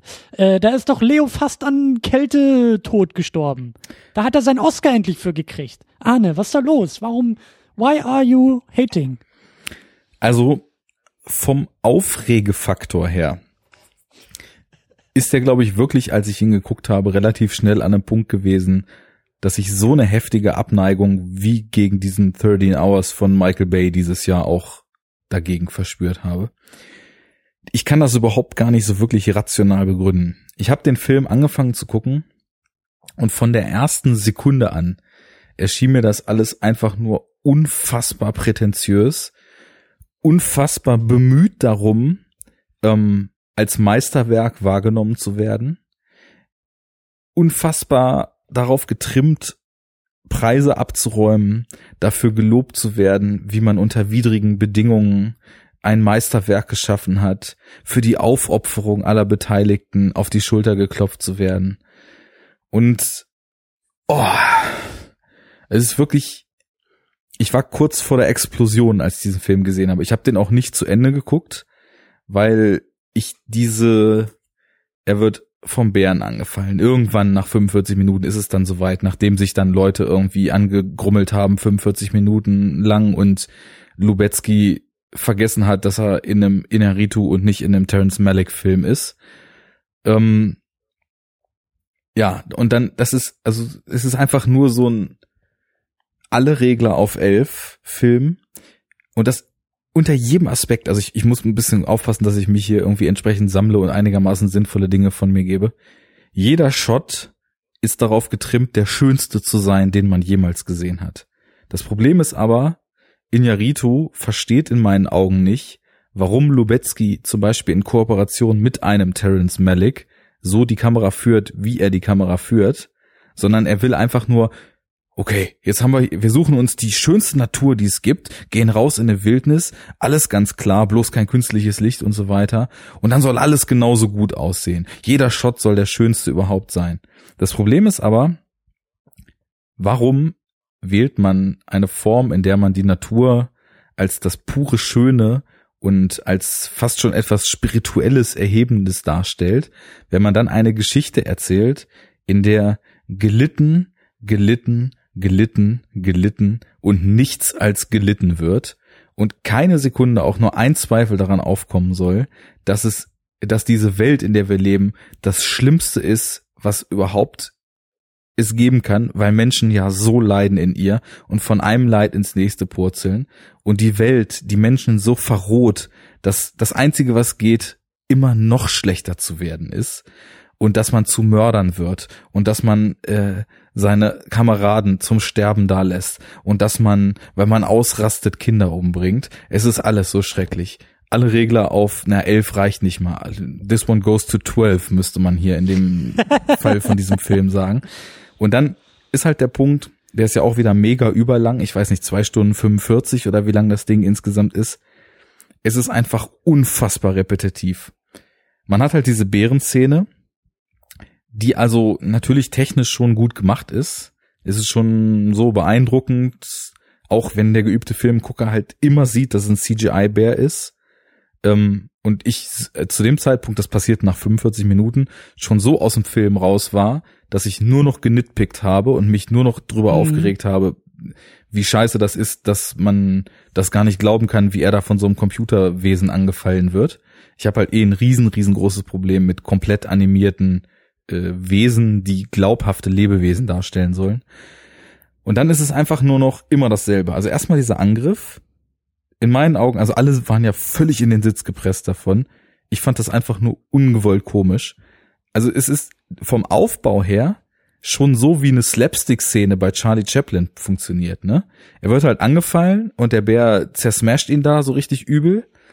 Und anstatt dass er halt mal wegkriecht, weil er kann nämlich noch kriechen nach der ersten Angriffswelle, versucht er halt seine Knarre zu nehmen, auf den Bären zu schießen, dann greift der Bär halt nochmal an, zerfetzt ihn noch weiter. Und denkst so, okay, ja, war jetzt ganz schön dumm, was du da gemacht hast, dann sieh mal zu, dass du jetzt abhaust. Und dann robbt er sich so weg und dann ist halt echt so, so wie bei Laurel und Hardy, wo halt der, kommt ein Typ mit einer Leiter. Kommt ein Typ was? mit der Leiter, haut sie drauf, das ist der erste Angriff. Dreht um, Laurel und Hardy dreht sich, um. äh, dreht sich um, ist benommen. Der Typ mit der Leiter guckt, was ist passiert, haut das zweite Mal gegen und dann ja. weicht er aus, aber tritt auf eine lockere Diele, die ihm dann nochmal in die Fresse haut. Und das ist dann der dritte Angriff vom Bär.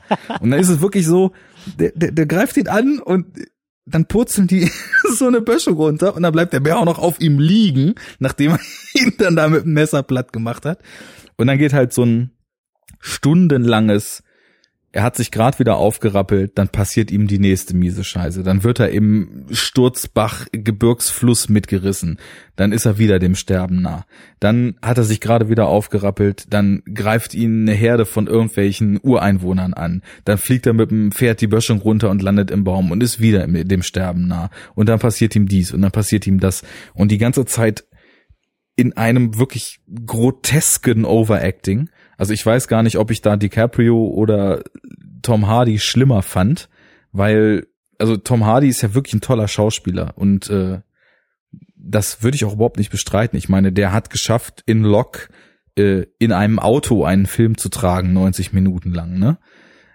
Aber also was da, ich weiß nicht, was der da macht und wie man sagen kann, dass das so sein sollte und wie man als Director sagt, ja, genau so ist gut. Und der einzige Grund, wie man als Director, glaube ich, sagen kann, so ist das gut, ist, dass man keinerlei Gespür für auch nur den Hauch von Nuancen hat.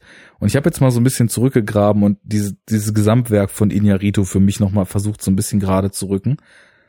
Und der Typ kann einfach nichts anderes als die Leidensregler auf elf und das auf Vollanschlag zwölf. den ganzen Film lassen und dann. Zwölf hast du gesagt. Ja, okay. In Revenant ist noch zwölf. Wobei, na gut, 21 Gramm oder Babel ist halt auch kaum erträglich, dieses Gesäusel da die ganze Zeit, aber naja, auf jeden Fall bin ich jetzt endgültig mit dem durch. Ich fand halt schon Birdman schwierig, überladen, arrogant, äh, ja, aber dabei irgendwie auch so ein bisschen prätentiös. Ich hasse dieses Wort, ich benutze das nie, aber bei dem fällt mir nichts anderes ein. Und jetzt ist es wirklich so, also alles an diesem Film hat mich regelrecht abgestoßen. Keine Ahnung. Ich kann nichts zu sagen, ich habe ihn immer noch nicht gesehen. Also da war wirklich nichts von Sog oder spiritueller Energie oder Fesseln oder sonst was, sondern ja, ich habe dann auch, äh, ich habe dann im Netz noch ein bisschen rumgesämpft danach und habe dann geschrieben, ich habe auch also eine Dreiviertelstunde vorher dann ausgemacht, weil ich in diesem endlosen Auf und Ab des Leides nicht das Gefühl hatte, dass äh, der Film mir noch irgendwas geben kann und habe dann mal so vermutet, wie das Ende wahrscheinlich ist, so einfach mal so logisch weitergedacht, was ich bis dahin gesehen hatte kam halt irgendwann zurück, so ja, schon irgendwie schräg, dass du exakt das, was gegen Ende passiert, so vorausgesehen hast, obwohl du es dir nicht mal angeguckt hast. Aber ja, so viel zum Thema der Eigenständigkeit dieses Films. Also, das ist für mich so ein Ding wie Wolf of Wall Street. So 95 Prozent aller Leute schreien Meisterwerk und ich will am liebsten alle Kopien weltweit auf einen Haufen werfen und mit Säure überkippen und dann nochmal drauf pupsen. Schönes Fazit, das gehört auch auf die DVD gedruckt. ähm, wie sieht's denn aus mit ähm, 10 Cloverfield Lane? Äh, ich glaube, da, da hast du nur Probleme mit dem Ende, oder? Da bist du doch sonst, sonst cool drauf. Das war, äh, ich glaube, 70 Minuten lang ungefähr ein guter Film. Ja. Wobei ich teilweise noch weniger von dem Kammerspiel abgeholt war, als ich vermutet hätte, dass ich es bin. Aber ohne Frage super. Also klar, Besetzung, John Goodman und äh, die. Ja. Ach, wie heißt sie denn nochmal? Ich finde sie super gut, aber komme gerade nicht drauf. Naja, die. Winstead. Mary Elizabeth Winstead? Winstead, genau. Ich wollte jetzt sagen, die aus ähm, Scott Pilgrim. das, da weiß auch jeder, was gemeint ist. Ja, also die schöne Schlagabtäusche, super Schauspiel, extrem dichte Atmosphäre, teilweise ab und zu verrennt er sich, ist ja auch ein Erstlingswerk, wenn ich das richtig mitgekriegt habe, mhm. ab und zu verrennt ja. er sich in so ein, so ein bisschen zugängigen Motiven oder bedient halt so dramaturgische Abläufe, die man halt eben schon recht schnell innerhalb der Situation voraussehen kann. Das macht aber alles nichts. Ähm, schönes Spiel mit Verschwörungsparanoia, schönes Spiel mit ja. Beklemmung, mit Creepiness, mit Undurchsichtigkeit der Situation mit Informationsvorhaltung, genau. ne, Informationsgefälle, die eine Figur weiß mehr, als sie zugibt und die andere braucht oder hinterfragt genau dieses Handeln, diese Information ja. und sieht noch eine andere Ebene, bei der wir als Zuschauer nicht wissen, okay, ne, ist das jetzt Verschwörung, weißt du, wie Figur A jetzt mehr als B oder hat B recht und A ist im Unrecht und so, hat mir auch sehr, sehr gut gefallen. Ja, und dann geht's irgendwann aus dem Bunker. und ja. Also für, für mich wäre das so ein Film, natürlich, ich bin kein Filmemacher und ich weiß nicht, was Studios sagen, was man jetzt hier machen kann, aber für mich war das so ein Film, der ganz klar eine Zweiteilung drin hat und in dieser Zweiteilung sehe ich den Moment, wo Abrams gesagt hat, wir machen jetzt hier Ten Cloverfield Lane und nicht yep. ein Kammerspiel im Verschwörungsbunker draus. Weil dieses ganze Ende, das braucht es halt einfach null. Und ich fand es halt also technisch unfassbar scheiße. Ähm, ich fand es nicht spannend, ich fand es nicht aufrüttelnd, sondern es war so das Folgerichtige, was hinter die Geschehnisse im Bunker hinterhergehörte, aber gerade deswegen unheimlich banal und unheimlich überflüssig. Ich würde auch sagen, dass es dem Film nicht viel hinzufügt.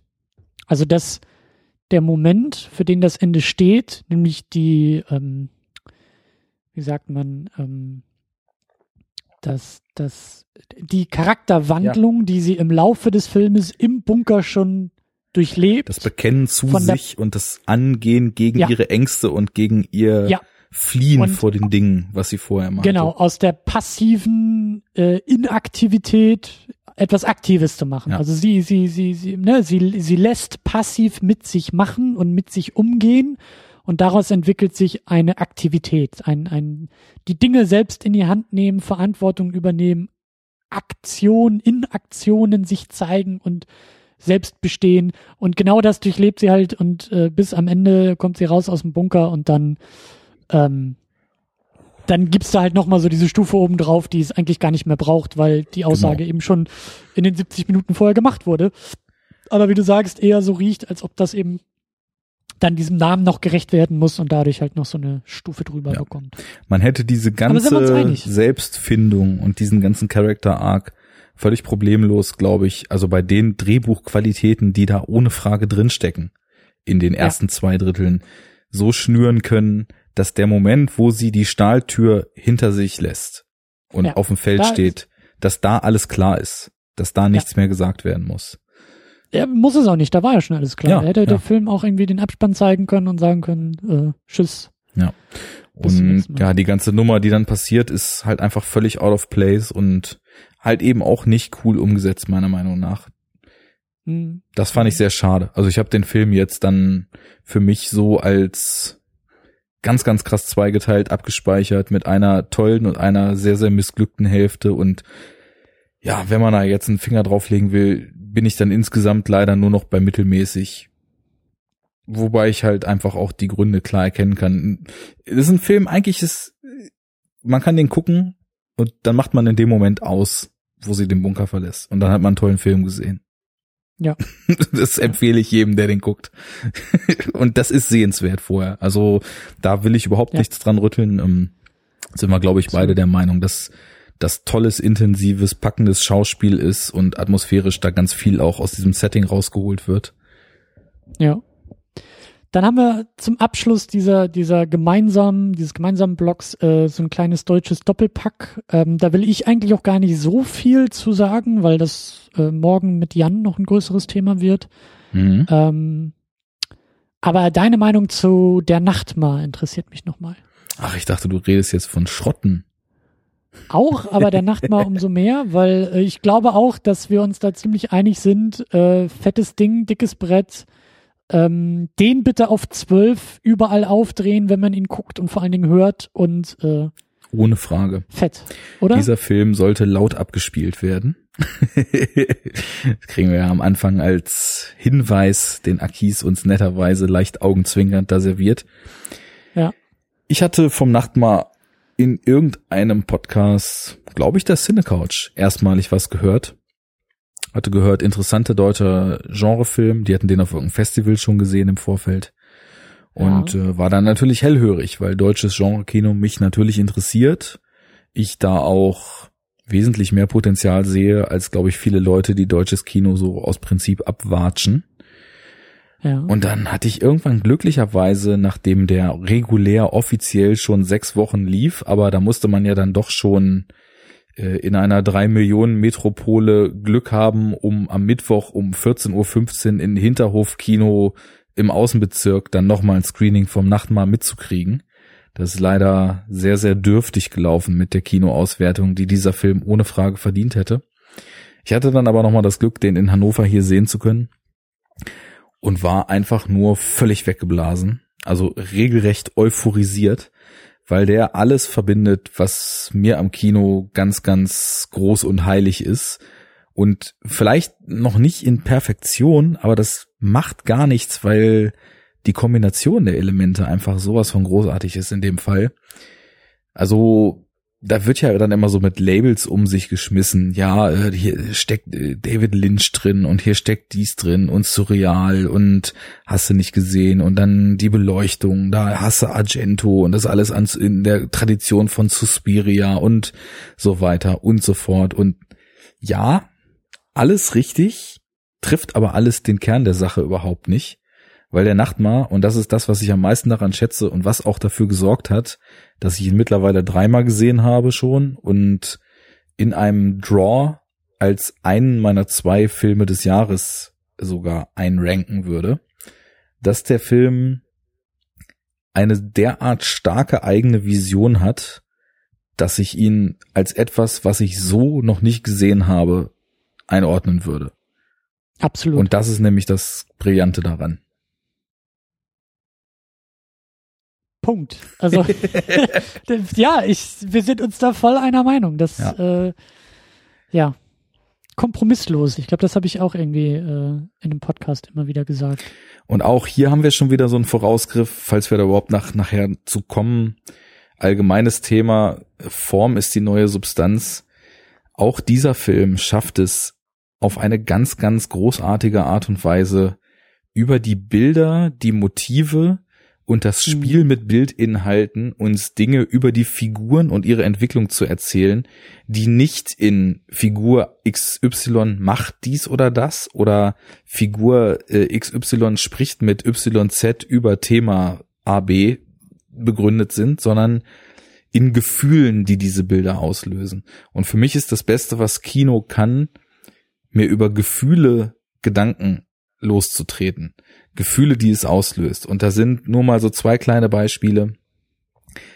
Die eine Szene, wo Tina sich dann schon völlig von ihren Eltern ähm, ja missverstanden und ausgestoßen fühlt, weil das ist für mich ein ganz, ganz elementarer Punkt dieses Films. Je öfter ich ihn sehe, desto mehr merke ich, wie stark es doch auf dieses völlig kaputte und völlig distanzierte Eltern-Kind-Verhältnis mhm. hinausläuft.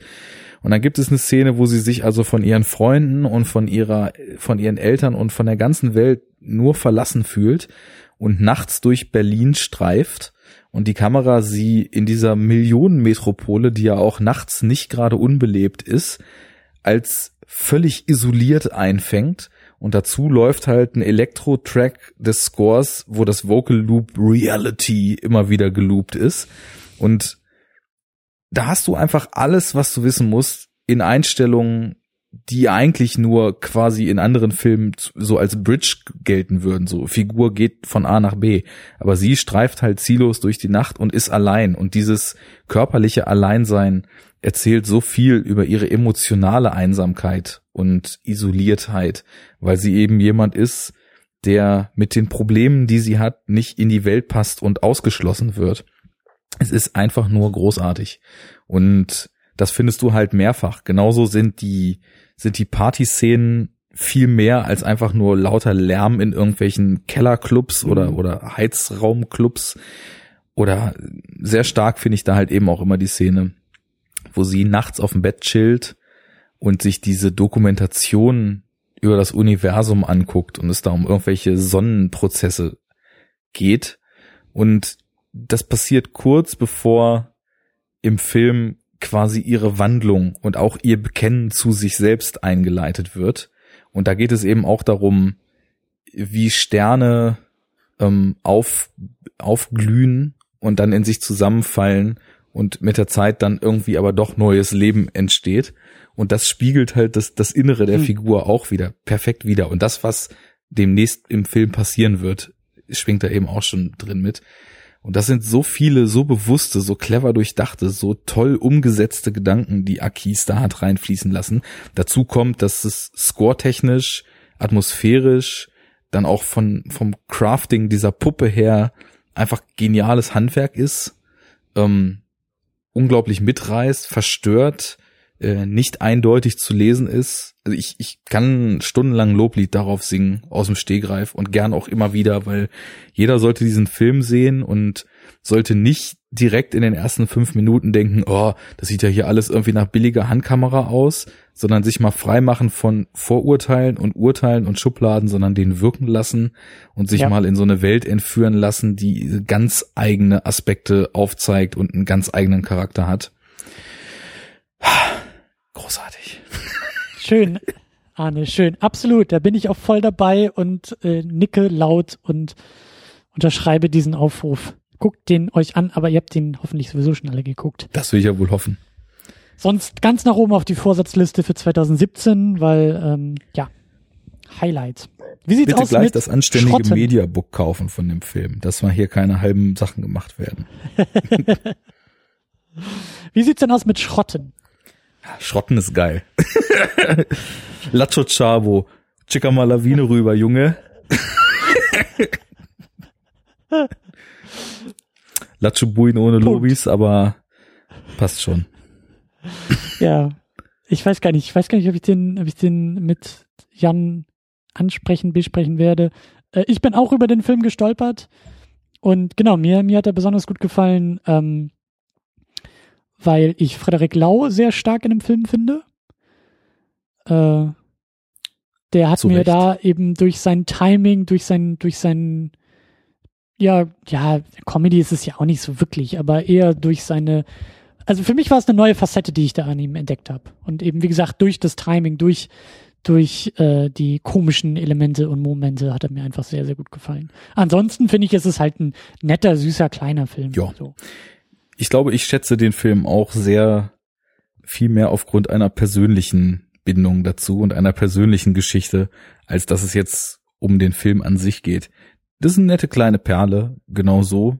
Ähm, kein Meisterwerk und aber auch äh, nichts, was man nicht unbedingt irgendwem weiterempfehlen würde. Was mich aber an dem Film äh, extrem dazu getrieben hat, ihn zu sehen und ihn auch mit einer gewissen Inbrunst zu sehen, ist einfach meine persönliche Historie. Es geht ja in Schrotten um Kalli Struck, die Schrotterlegende aus Celle. Jetzt äh, muss man wissen, ich komme ja aus Braunschweig und hatte lange Jahre und habe auch immer noch äh, eine Menge sehr guter Freunde, die in Celle lebten. Und in meiner Jugend bin ich da ziemlich oft zu Besuch gefahren und habe dann eben äh, da quasi, eigentlich hatte ich mehr meinen Freundeskreis in Celle als in Braunschweig, wo ich gewohnt habe. Für die, die da geografisch sich jetzt fragen, was, ah, jedes Wochenende sind nur 50 Kilometer, ne? Und da war ich dann immer und ein Kumpel von mir, der wohnte in Wietzenbruch. Und Wietzenbruch ist ein Stadtteil in Celle, in dem ganze Straßenzügen von, äh, das ist ja jetzt politisch inkorrekt, aber ich sage es einfach mal so, wie wir es immer benannt haben, von schrottenden Zigeunern bevölkert waren. Und ähm, es war halt einfach schon so, dass wenn man da so unterwegs war und wenn man da so quasi mit aufwuchs, wenn auch nur am Wochenende, man gar nicht drum rumkam, diese ganze Schrotterkultur äh, dieser Leute so mitzukriegen. Also und äh, was ist das denn? Was um um um das mal zu benennen? Also ja, das ist was, das glaube ich mittlerweile immer mehr ausstirbt. Also Schrotten ist mit dem Laster morgens los, da fuhren ganze Züge gen Osten und dann wird geguckt, wo man verwertbares Metall findet. Da werden äh, Fabrikruinen äh, ausgeschlachtet, da werden äh, eingerissene Häuser entkernt, da werden was wird, was am Wegesrand gefunden wird, mitgenommen. Da werden Geschäfte gemacht mit Leuten, die da günstig äh, Mengen abzugeben haben. Und dann wird halt äh, das entsprechend aufbereitet, weiter vertickt, auf Schrottplätzen gelagert, verarbeitet. Ähm, ich glaube, ich lehne mich. Import-Export. Bitte? Import-Export. Import-Export, ja. Ich glaube, ich lehne mich nicht zu weit aus dem Fenster, wenn ich behaupte, dass es da auch nicht immer mit ganz legalen Mitteln zur Sache geht, sowohl bei der Beschaffung als auch bei der Weiterverwertung.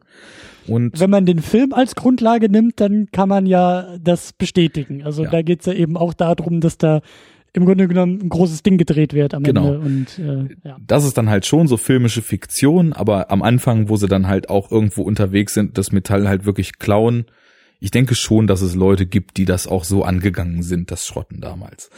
Naja, und ähm, Kali Struck ist halt eben so eine Schrotterlegende, der irgendwie seit den 80ern oder sogar den 70ern in Zelle geschrottet hat und äh, auf dessen Lebensgeschichte basiert halt der Film.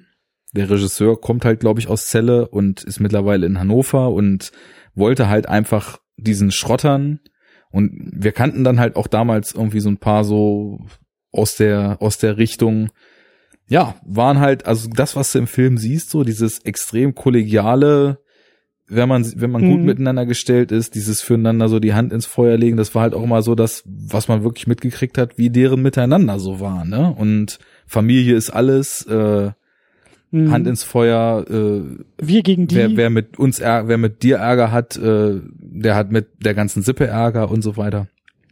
Na, auf jeden Fall hat sich dann, also es gibt halt dann eben auch so diesen, äh, ja, das ist dieses, dieses Rotwelsch, das war ja mal früher so eine Gaunersprache in Deutschland und ähm, hat sich dann halt eben mit so zig Balkan-Einflüssen und, und romanischen Sprachen und so weiter gepaart. Da gibt's halt auch so einen eigenen Slang, ne? Das wird im Film nur mal ganz kurz am Anfang gesprochen, als die ihn da im Büro abholen, wo dann äh, der eine meint, hier, jetzt hör mal auf mit deiner Rotwelsch-Kacke, red mal so, dass man dich verstehen kann. Da haben sie das halt quasi für die Insider noch mal einmal kurz platziert. Ist halt mhm. wirklich so ein eigener Wortschatz, ne? Und der hat sich dann eben bei meinen Zeller Kumpels um mir ziemlich krass festgesetzt und da sind teilweise Begriffe bis heute im Sprachgebrauch geblieben, wo die Leute einen bis vor kurzem halt fragend angeguckt haben. Also ich meine, Chabo ist ja jetzt durch Raffbefehl so ein bisschen in den allgemeinen Sprachgebrauch übergegangen, aber äh, ja, Chabo, nasch mal mit der Dresine rüber, ne? Da weißt du halt Bescheid. Ähm, ja. Ich nicht, aber ja. Dementsprechend war das halt natürlich auch schon in Zelle ein dickes Ding, als dieser Film halt in der Post-Production und dann in der Produktion war und wurde auch in Zelle entsprechend krass abgefeiert. Also da war dann halt, als die Premiere war in Zelle da im Kino des Films, da haben sie halt davor Schrottlaster und Kräne aufgebaut und haben dann da Live-Schrotting vor vorm Kino gemacht und so. Geil. Und äh, das war halt ein richtiges Event so und es war halt einfach so diese ja dieses dieses Ding, was uns in der Jugend halt einfach so dadurch, dass es immer präsent war, auch so beeinflusst hat, hat da eben so ein filmisches Denkmal gekriegt und hat halt eben auch noch tierisch Spaß gemacht und viele Kleinigkeiten in dem Film sind halt einfach gut beobachtet und das mag ich immer gern, wenn man. Viele Dinge, die einem so bekannt vorkommen, wo man eigentlich so sagen will, ja, ist ja Klischee und hier Schublade und so weiter, die dann aber doch wahrer sind, als man sich das vielleicht eingestehen möchte, wenn die dann eben so schön verarbeitet sind und mit so einem gewissen Augenzwinkern und mit so einer Spielfreude verpackt sind naja, da hatten wir Spaß, als wir da in Zelle natürlich äh, stilecht den Film im Kino gesehen haben. Deswegen ist er für mich auf jeden Fall auch ein erwähnenswerter äh, Kinobesuch dieses Jahr und ich freue mich einfach, dass das es den Film ich, gibt. Ja. Das glaube ich, das glaube ich. Schön, schön, schön, schön. Ja, dann würde ich sagen, machen wir munter weiter und äh, vielleicht ein bisschen kürzer, knapper. Ja, das sowieso, klar. Äh, unsere Filmpicks. Zumindest die Filme, die wir irgendwie mal hier jetzt erwähnt haben wollen. Wie gesagt, das ist jetzt keine Rangliste, das ist keine Top 5, das ist im Gegenteil einfach nur ähm, etwas, worüber wir irgendwie nochmal hier reden wollen. Punkt. Genau. Fängst du an und erzählst mir, äh, ohne zu spoilern. Wenn du nur irgendwie spoilerst, dann komme ich dir da durch die Leitung gesprungen und drehe dir den Hals um. Aber erzähl doch mir und den drei Leuten da draußen, die ihn noch nicht gesehen haben, warum Arrival so großartig ist, wie alle sagen. Ja, kurz davor noch mit diesen Picks, also die machen wir jetzt alles spoilerfrei. Da war für mich einfach nur der Gedanke, Filme, die ich erwähnenswert finde und die ich gern empfehlen möchte, dass man sie in diesem Jahr gesehen haben sollte, werden jetzt hier nochmal mit wenigen Minuten pro Exemplar nochmal so eine kleine Vorstellung kriegen. Fangen wir an mit Arrival. Um, Arrival hatte ich natürlich auf dem Schirm, weil ich aufgrund seiner letzten drei Filme einfach zu einem extremen Denis Villeneuve-Fan geworden bin. Hast Prisoners gesehen? Nope. Hast Enemy gesehen? Nope. Hast du Sicario gesehen? Nope. Gut, dann weißt du nicht warum. Der Typ ist meiner Meinung nach, und das klingt echt hochtrabend, aber ich habe mich einfach so in diese drei Filme, jetzt mittlerweile vier Filme, verliebt, dass ich sagen würde, das ist in meinen Augen von den regelmäßig aktiven Regisseuren derzeit, die nicht so ganz alte Eisen sind und schon auf eine komplette Karriere zurückgucken, in meinen Augen der fähigste überhaupt. Ähm, mit meinem Filmgeschmack natürlich, ne? Der macht halt mhm. in der Regel Genre-Kino und das macht er auf einem Level, budgettechnisch etwas übergängigen Genre-Kino und das tut den Film meiner Meinung nach aber sehr gut und Arrival auch. Ähm, ja, ein Science-Fiction-Film darüber, wie, men wie die Menschen Besuch bekommen, wie der Titel schon sagt, von zwölf Raumschiffen, die an verschiedenen Orten der Erde da sind plötzlich und nichts tun, sondern einfach nur da sind. Das klingt bis zu dem Zeitpunkt halt nach altem Eisen, und es klingt vor allem so, als ob Will Smith im dritten Akt mit Raumschiffen Laser verschießt. Welcome to Earth, genau.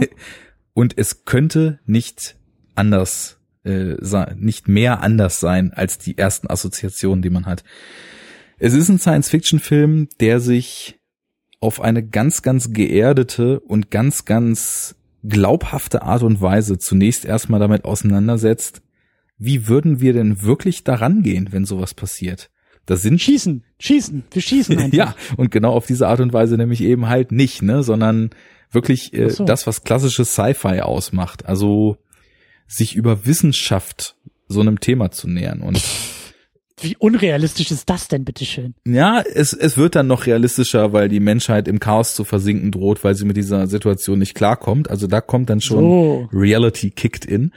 Aber, ne, also mal ganz ernsthaft, ne, äh, Amy Adams ist ja halt eine Linguistin, Sprachwissenschaftlerin, äh, extremes Talent für Sprachen, hat wohl auch schon im Auftrag der Regierung irgendwelche seltenen Schriften aus arabischen Sprachen dechiffriert und wird dann mit einem, ähm, ja, ich, ich weiß gar nicht, ob er Chaos-Theoretiker ist, auf jeden Fall mit einem Physiker, äh, Quantenmechaniker, wie auch immer, jemand, der irgendwie mit höherer Physik ziemlichen Spleen hat, Jeremy Renner, irgendwie lustige Besetzung, weil der sieht ja immer so ein bisschen wie so ein treudover äh, Stoffbär aus oder so, aber ist halt äh, Kernphysiker in dem Film.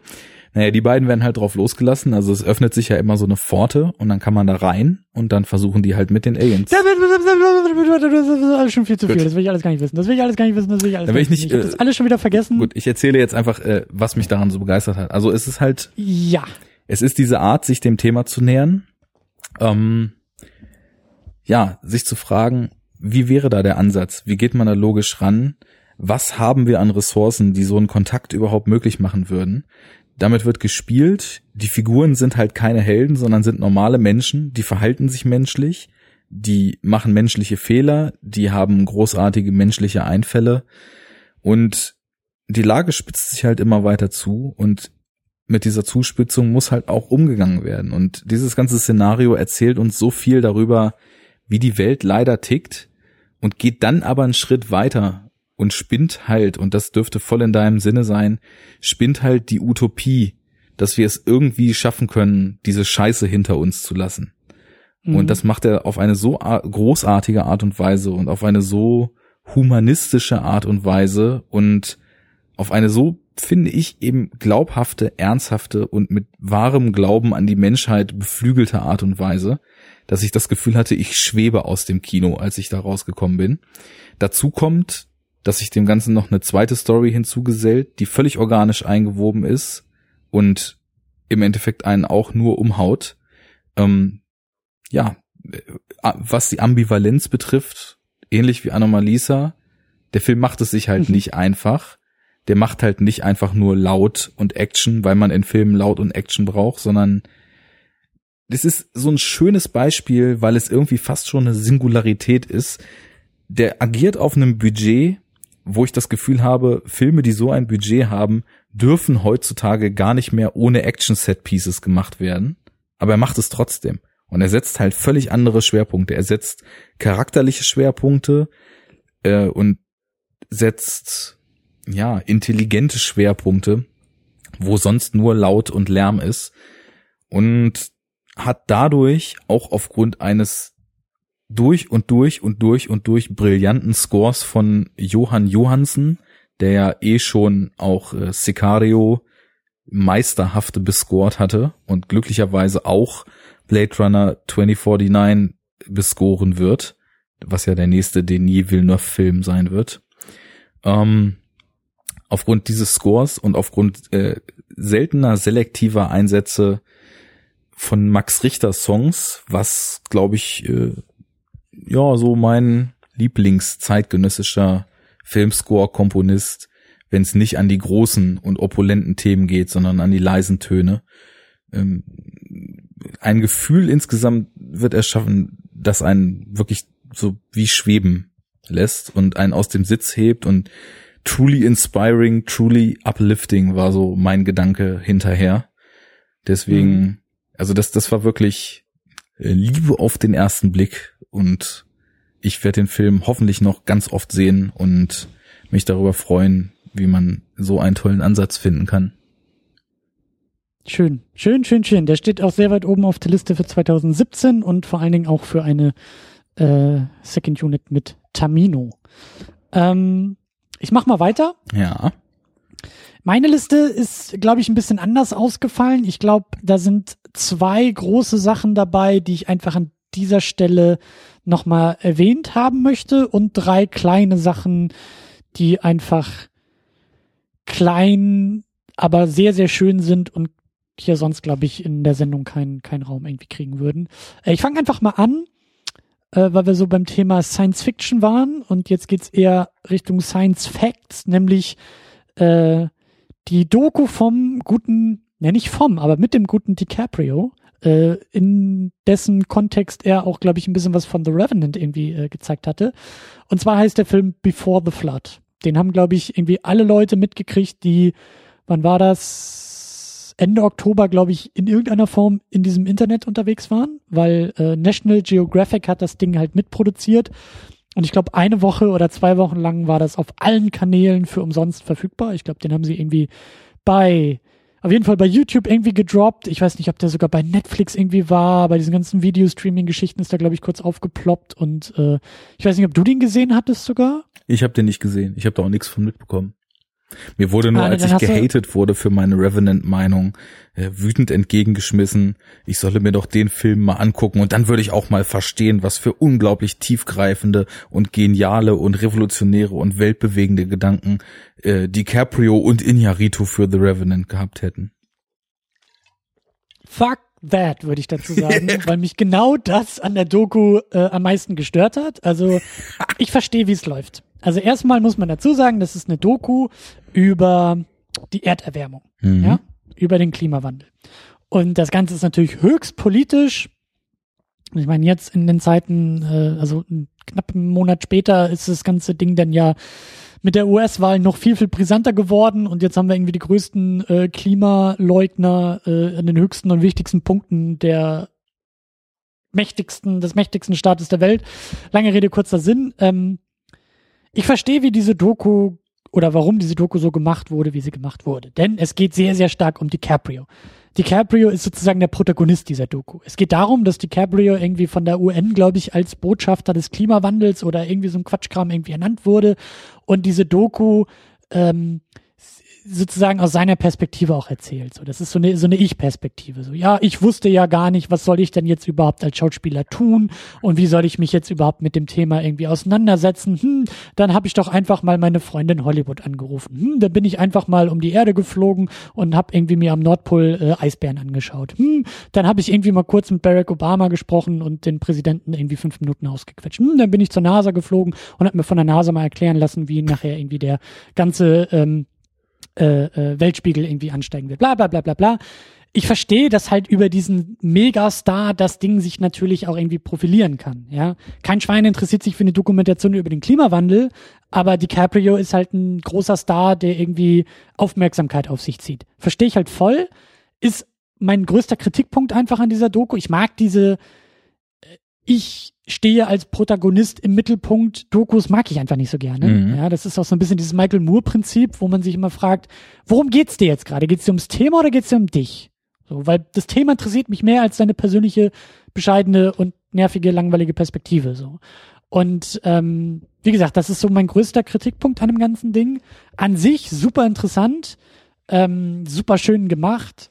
Äh, ich habe diesen Release hart gefeiert, weil das Ding einfach mal irgendwie, ich glaube, ein oder zwei Wochen komplett frei ins Netz zu stellen. Natürlich, dadurch, dass es ja gesponsert wurde und National Geographic und so, da wird, da werden ja auch schon Gelder geflossen sein. Aber fand ich halt sehr, sehr mutig, sehr interessant und auch dem Thema angemessen, dass man da irgendwie versucht, das so vielen Leuten wie möglich zu zeigen. Und dann kreuzigt mich, aber sobald irgendwo Trent Reznor draufsteht, äh, bin ich natürlich dabei. Braucht man dich und, nicht für kreuzigen, äh, ist top. Er hat auch hier den Soundtrack mit Atticus Ross zusammen gemacht. Interessanterweise nicht komplett. Der Soundtrack ist eine Compilation. Also äh, Mogwai war noch dabei. Und äh, jetzt muss ich nochmal nachgucken, wer denn die dritte Partei war. Aber natürlich, ähm, klar, ich habe das Ding irgendwie schon, also bevor der Film rauskam, habe ich den Film quasi schon gehört, weil ich den Soundtrack natürlich rauf und runter gehört habe und auch wieder rauf und runter höre und wie sich das gehört, ähm, auch ständig neu entdecke. Ja, das ist ja immer das Beste, wenn man irgendwie, wenn Musik nicht offensichtlich ist, sondern offensichtlich erscheint und dann immer tiefer und immer größere Ringe mhm. zieht und äh, genau, als drittes war noch äh, Gustavo Santaola dabei. Keine Ahnung, wer das ist. Ähm, aber geil. Sehr, sehr geiler Soundtrack. Total stimmungsvoll. Ähm, passt einfach perfekt. Und äh, rundet das Ding für mich, wie gesagt, sehr, sehr schön ab. Ähm, Sehr schön. Und ne, Dokus sind ja eh immer ein schönes und wichtiges Thema. Und äh, haltet da gerne mal Ausschau. Ich weiß gar nicht, wie jetzt so der Stand der Dinge ist, ob das jetzt irgendwie bei Netflix wirklich gelandet ist oder ob sie den irgendwie jetzt im Fernsehen gezeigt haben und dadurch erstmal wieder rausgenommen haben aus dem Netz oder so. Aber äh, auch du, lieber Arne, ne? Mhm. Ich, Guck dir das ich kann noch, noch was an, lernen. was lernen. Das wissen wir ja Unbedingt. Unbedingt. ähm, ja, ich wollte es eben einfach mal kurz recherchieren und jetzt hörst du einfach auf zu reden. Gibt's doch nicht. Also man kann das Ding halt digital. Nee, nee, Arne, nicht jetzt angucken, sondern wenn der Podcast vorbei Nein, ist. Nein, ich will das jetzt sehen. Nein, Arne, das geht nicht. Man kann den digital kaufen. Na, siehste. Mhm. Lohnt sich, lohnt sich, lohnt sich. Jo. Ja, werde ich vielleicht auch mal reinschauen. Wer weiß. Oder ich höre nur den Soundtrack. Eins von beiden. Der ist mit Sicherheit hörenswert. Beides, beides, immer beides. Einen unfassbar abgefahrenen Soundtrack hat auch der indische Serienkiller-Flick Raman Raghav 2.0. Was ist denn mit der 1.0 passiert? Äh, die 1.0 war ein Serienkiller in den 60er Jahren in Indien. Und äh, der hat, glaube ich, an die 40 Menschen umgebracht damals. Ach du Scheiße. Und war, hat das Ganze auch gestanden und wurde dann zum Tode verurteilt und später begnadigt. Raman Raghav 2.0 ist eine Reinkarnation, zumindest hält er sich für diese, dieses Serienkillers, die im Mumbai des Jahres 2015 beziehungsweise 2013 bis 2015 ihr Unwesen treibt. Ähm, ja, und äh, somit einer von zwei Protagonisten dieses Films. Also wir haben hier so ein klassisches Serienkiller Thriller-Ding. Ähm, mhm. So nach den Mechanismen, die man das eigentlich, wie man das schon kennt. Also der Killer als Spiegel des Ermittlers, zwei kaputte Typen, jeder auf seine Art, die sich im Laufe des Films immer mehr aneinander annähern. Und dieser Film hat sowas von in sich. Brutales Ding. Ich glaube, in Deutschland wurde der als Psycho Rahman äh, verma vermarktet, weil Psycho Rahman war eben auch der Spitzname dieses Serienkillers damals. Ist also gar keine so dümmliche deutsche Eintitelung, sondern ähm, hat schon Hand und Fuß. Also ich glaube, am herausragendsten dabei ist, da bin ich ja eben drauf gekommen, erstmal ein total abgefahrener Umgang mit Musik. Also in dem mhm. Soundtrack sind Elektro, äh, Dubstep, Drum and Bass und Hasse nicht gesehen verarbeitet. Äh, Im Schnitt wurde aber diese Musik einfach unglaublich gut eingesetzt. Es ist also ein extrem guter Rhythmus im Film drin. Die Musikeinlagen sind mal Teil der Filmwelt, äh, mal außerhalb der Filmwelt, mal geht das ineinander über, dass der Sound eben drüber läuft und dann eben zum Teil der Diegese, sagt man ja, wird. Ähm, ja, und das, das ist erstmal schon mal so vom inszenatorischen Flow unheimlich gut, was man da sieht. Das Intro beginnt in so einem Club und das hatte mich sofort. Ja, und dann lernt man diesen Killer kennen, ähm, gespielt von Navazuddin Siddiqui, ähm, ist wohl in Indien ein recht bekannter Schauspieler, der auch schon äh, in den vorherigen Filmen des Regisseurs mitgespielt hatte. Ich weiß nicht, ähm, dieser Gangs of Wasepur, der ist relativ bekannt, auch hier in Deutschland. Das war so ein Fünf-Stunden-Epos, was der Regisseur vor ein paar Jahren gemacht hat. Eben auch so ein Crime-Film. Der hier geht jetzt nur zwei Stunden und 15 Minuten. Äh, völlig in Ordnung, die Länge. Naja, und wir lernen diesen Killer kennen. Und dieser Typ legt halt eine Performance hin, die einem wirklich, also das Blut gefrieren lässt ich habe selten einen Schauspieler erlebt, der den Wahnsinn und das Böse schlummernd unter seiner Oberfläche mit einer derartigen Intensität verkauft hat. Man lernt den erstmalig in so einem Verhör kennen und wie der Typ guckt und wie der Typ sich gibt und wie der Typ agiert, ist einfach nur heftig. Das ist nicht in Worte zu fassen. Das äh, ist jedem empfohlen, unbedingt den Film zu gucken. Jeder, der irgendwie mit Thrillern auch nur marginal was anfangen kann, äh, muss da reingucken. Dazu kommt, also es ist halt auch ein Film, wenn der vorbei ist, hast du halt keinen Bock mehr, weil also nihilistischer und fatalistischer geht's eigentlich kaum.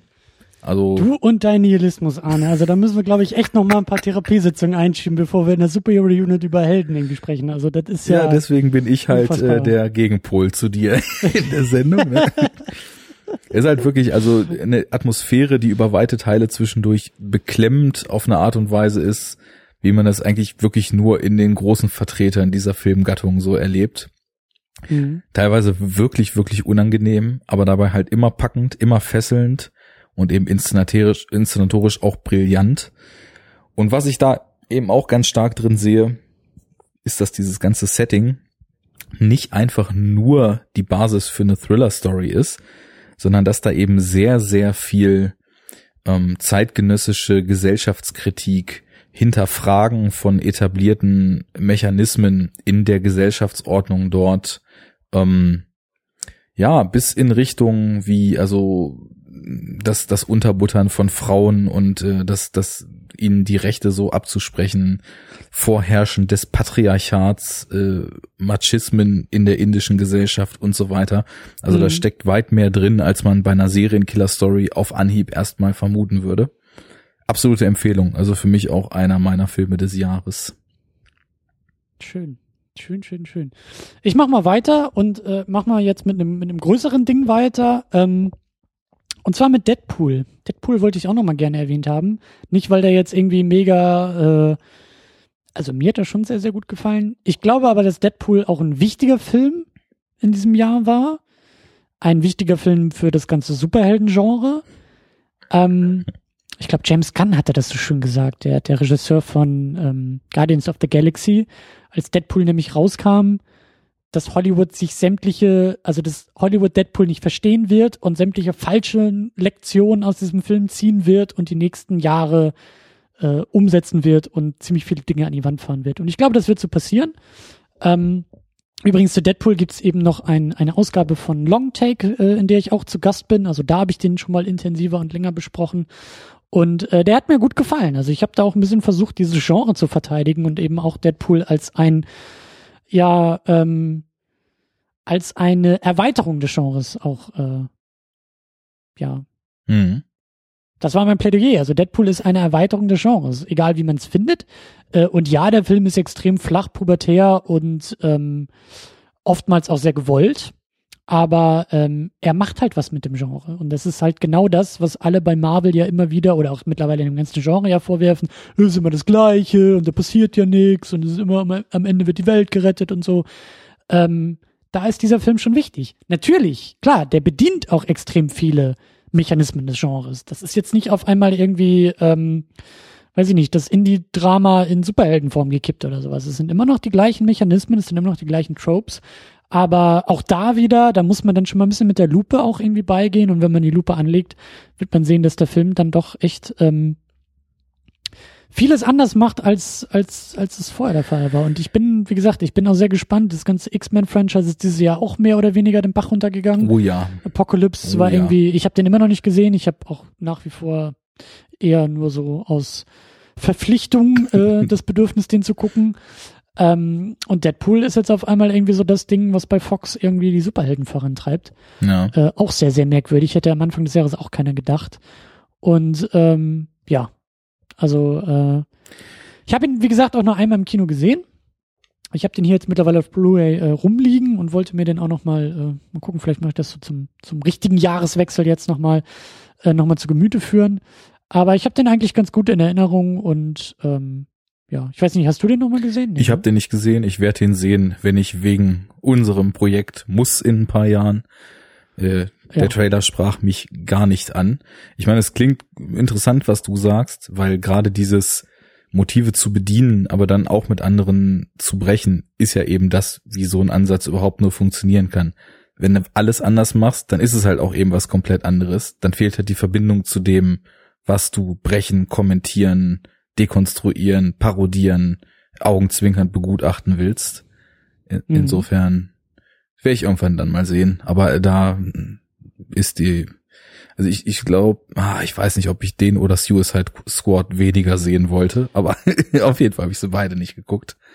Das kann ich dir dann gleich bei meinem nächsten Pick beantworten, welchen du weniger sehen willst. Aber Gut, dann bewege ich mich aber erstmal aus der lauten, pubertären, äh, vermeintlich provokativ äh, stänkernden Gegend auf sehr, sehr leises Territorium. Mein nächster Pick ist The Whispering Star, ein Science-Fiction-Film, wenn man das so sagen kann, von Sion Sono, der in den letzten Jahren eher mit lauten, irren, abgedrehten, wahnsinnigen Filmen Furore ge gemacht hat. Ich habe letztes Jahr schon vom Gangster-Rap-Musical Tokyo Tribe erzählt. Ähm, dann hat er ja solche Meisterwerke, und das ist tatsächlich ein Wort, was ich in diesem Kontext benutzen möchte, wie Love Exposure gemacht, hat äh, in Guilty of Romance irgendwie japanische Gesellschaft über sexuelle Eskapaden kritisiert, hat in Cold Fish äh, über Splatter dasselbe getan und findet halt immer total kranke Ansätze. Und er hat jetzt äh, den leisesten Film gedreht, den ich dieses Jahr gesehen habe, nämlich vorhin schon angesprochen, äh, der Roboter ähm, Yoko Suzuki 628 fliegt als Postbotin durch das Weltall. Ähm, wir, wir befinden uns in ferner Zukunft. Die Menschen haben das ganze Universum besiedelt. Ähm, Beamen ist möglich, aber die Menschen halten an einem alten Habitus fest. Sie schicken sich Pakete, um sich gegenseitig eine Oh. Freude zu machen. Und ähm, diese Pakete brauchen dann unter Umständen halt auch mal 16 bis 20 Jahre, um am Ziel anzukommen. Und dafür gibt es eben diese Roboter, die in ihren kleinen, wie eine Gartenlaube aussehenden Raumschiffen durch das Weltall fliegen und diese Pakete ausliefern.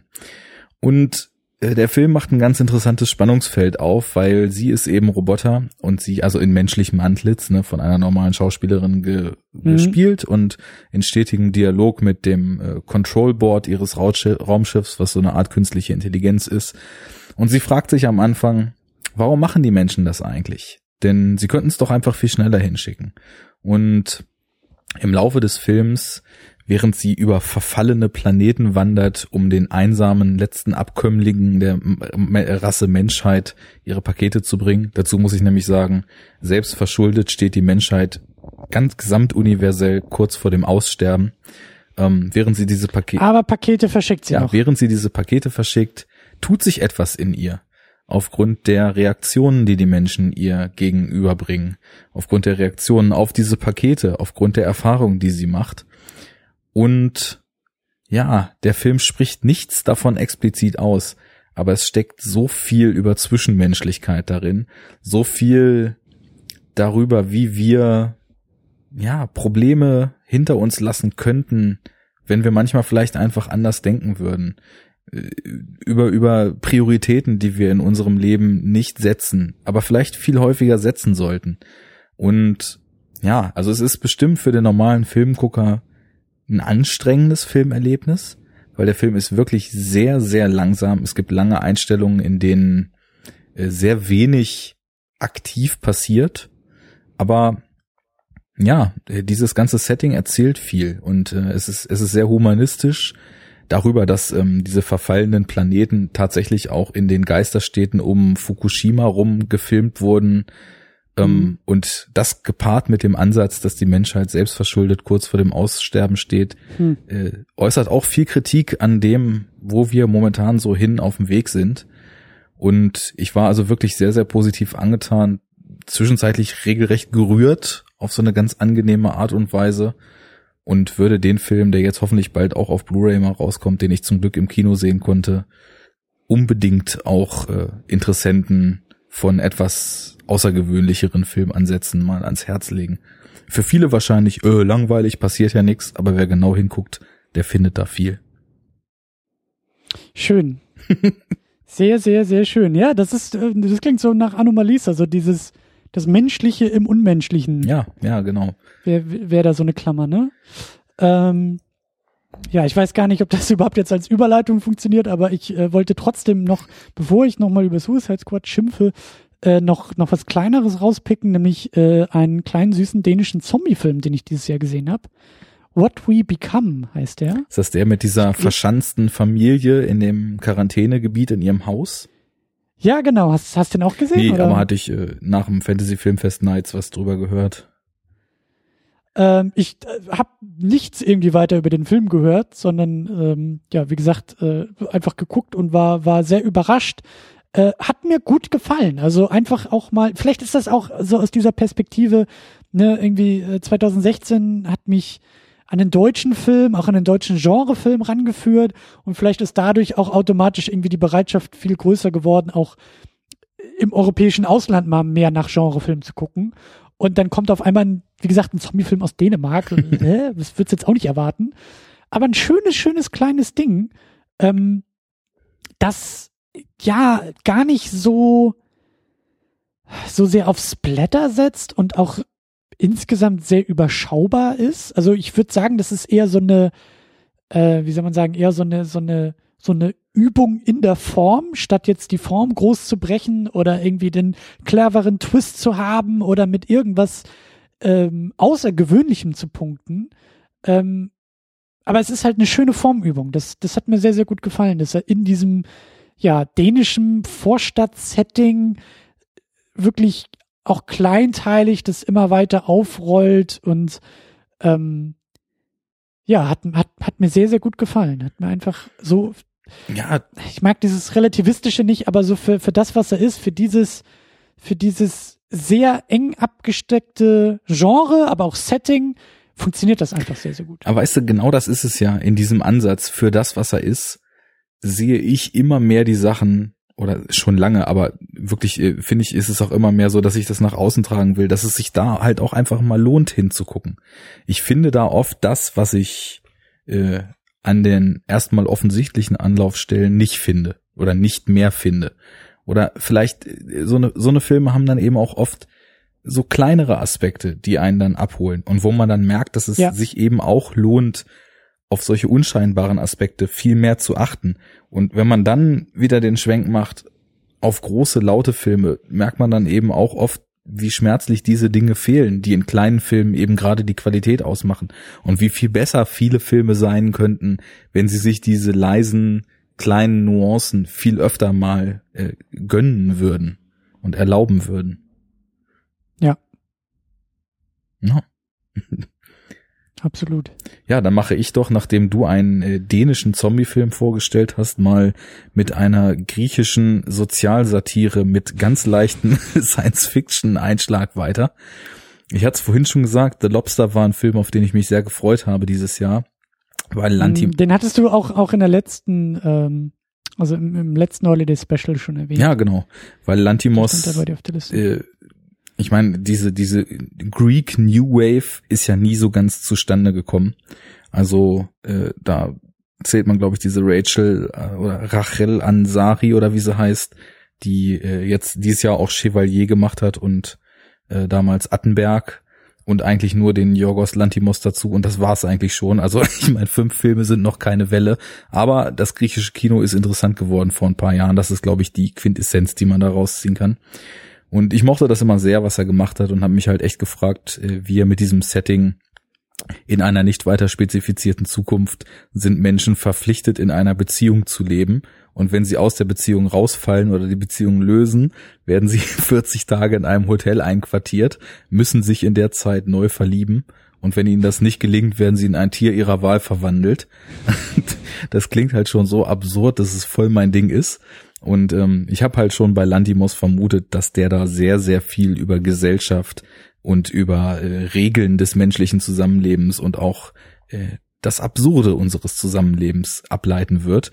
Und genauso ist es eben gekommen. Also ich meine, das ist ja ein englischsprachiger Film mit äh, Colin Farrell und einigen griechischen Darstellern, die er eben auch ja, in, in seinen Filmen vorher schon äh, öfter mal gepusht hat, also in Alpen zum Beispiel und in Dogtooth, glaube ich, auch. Dann ist noch, ähm, wie heißt er noch, Rachel Weisz ist noch dabei und ein paar andere Schauspieler.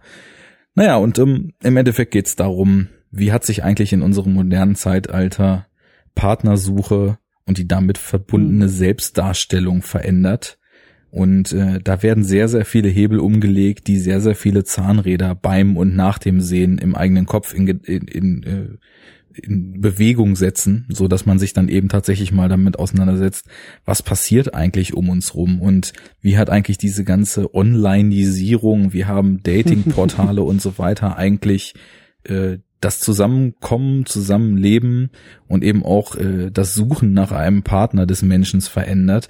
Was für Dogmen legt uns die Gesellschaft eigentlich auf? Ähm, wie viel Ich ist eigentlich in dem Ich, was wir nach außen geben und wie viel Fassade äh, spielt man eigentlich heutzutage aus, um möglichst mhm. auf eine bestimmte Art und Weise wahrgenommen zu werden?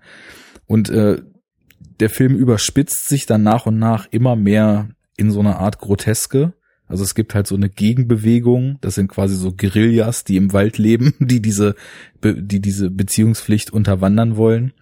Aber es kommt, wie es kommt, ne? Äh, jede, jedes System findet eigene Regeln und diese Regeln werden irgendwann verpflichtend und dann war's das mit der Freiheit. Also sehr, sehr interessante Betrachtungen über Gesellschaft, über Beziehungen, über Liebe und über den Menschen an sich. Äh, von daher auch ein sperriger Film, langsam, seltsam, absurd, äh, grotesk teilweise, aber auch durch und durch sehenswert und äh, Motor für viele Gedanken, die man sich im Nachhinein macht. Weißt du, ich, ich war gar nicht so interessiert an dem Film, weil ich Dogtooth irgendwie tatsächlich zu schwerfällig, zu sperrig in Erinnerung habe für mich, für meinen persönlichen Geschmack.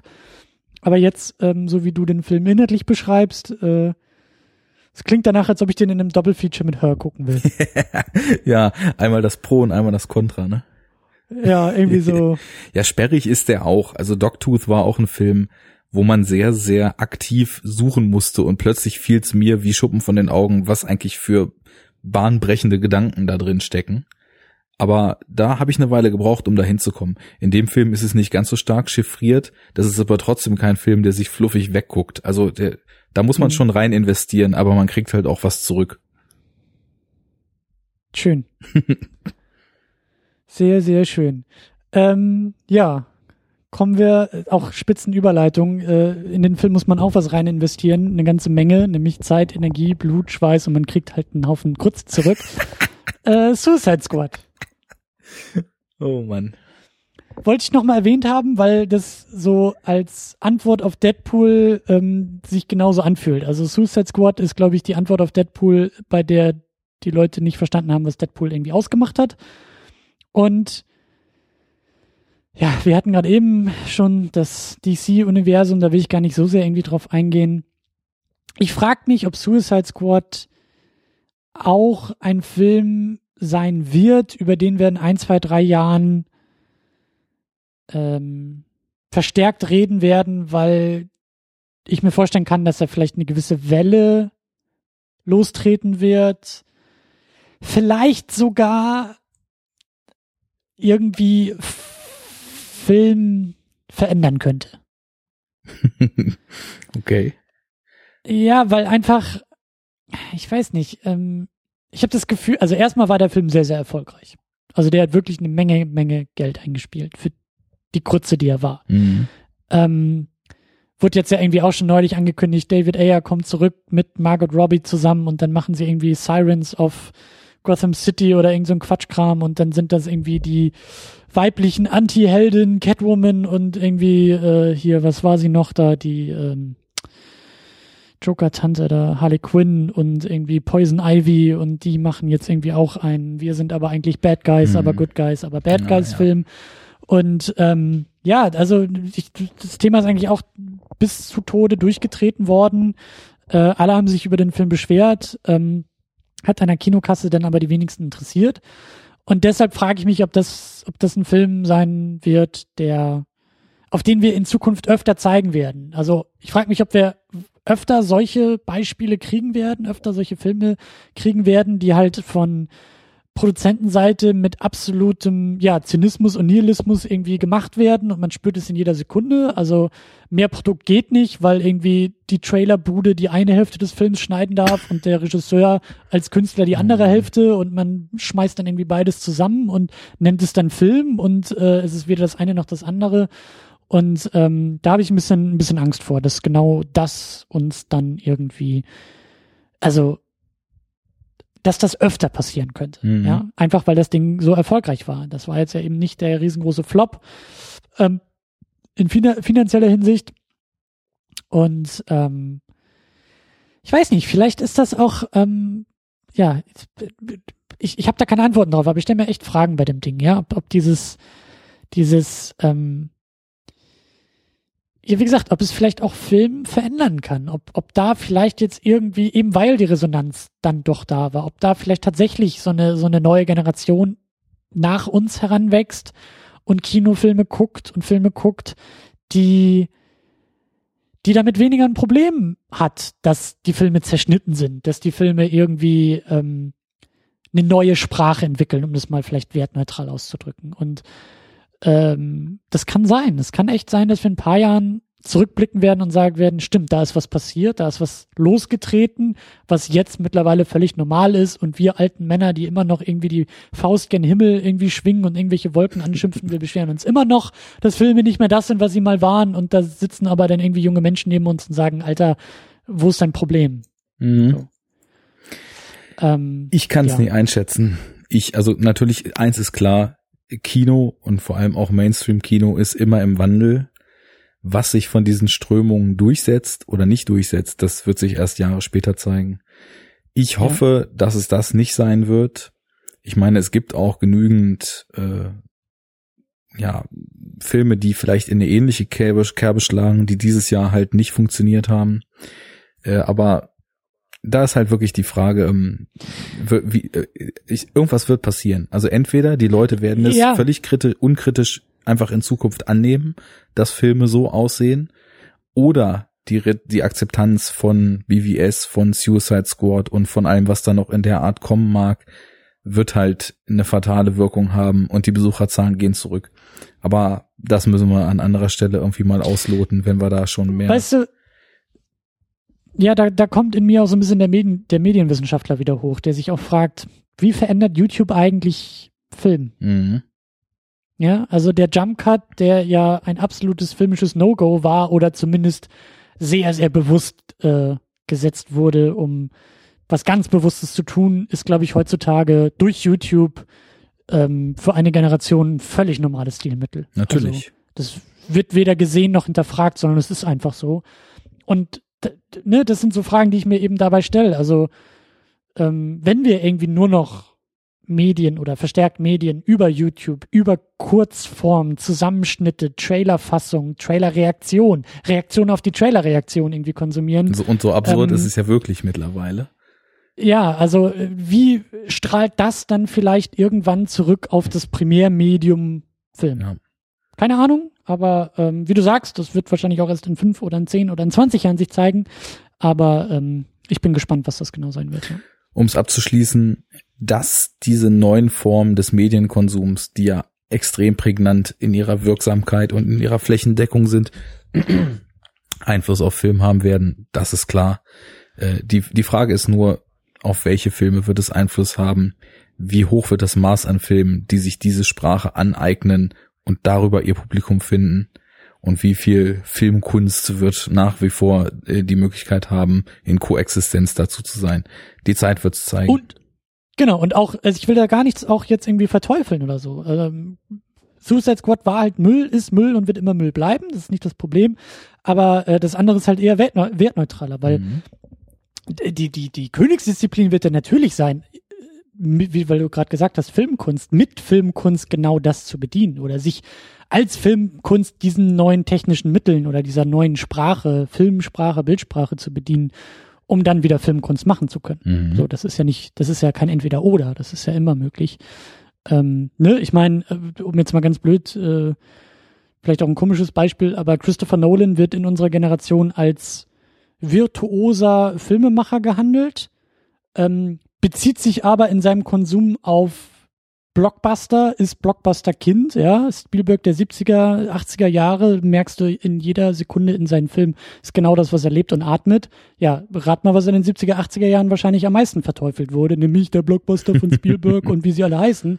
Ne? Und eine Generation oder zwei Generationen später ist das dann aber der neue Standard und das, die, die, die nächste Filmkunst oder der, ne, so. Ja.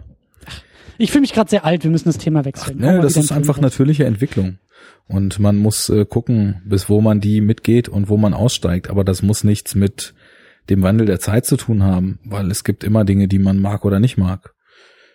Naja, ich komme mal zu einer Sache, die ich mag. Mhm. Äh, meine letzte Wahl von einem Film, den ich auf jeden Fall noch mal ein bisschen bewerben möchte, ist The Assassin lief auch schon 2015 auf Festivals. Ein äh, chinesischer Film von äh, Hu Xiaoxian, äh, bekannter Altmeister.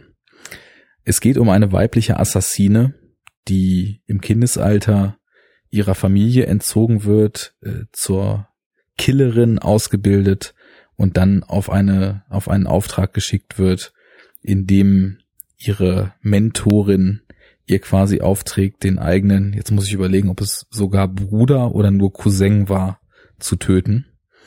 Und was sich entspinnt, ist ein Film, der, ja, sich im Ganzen wie ein Traum anfühlt.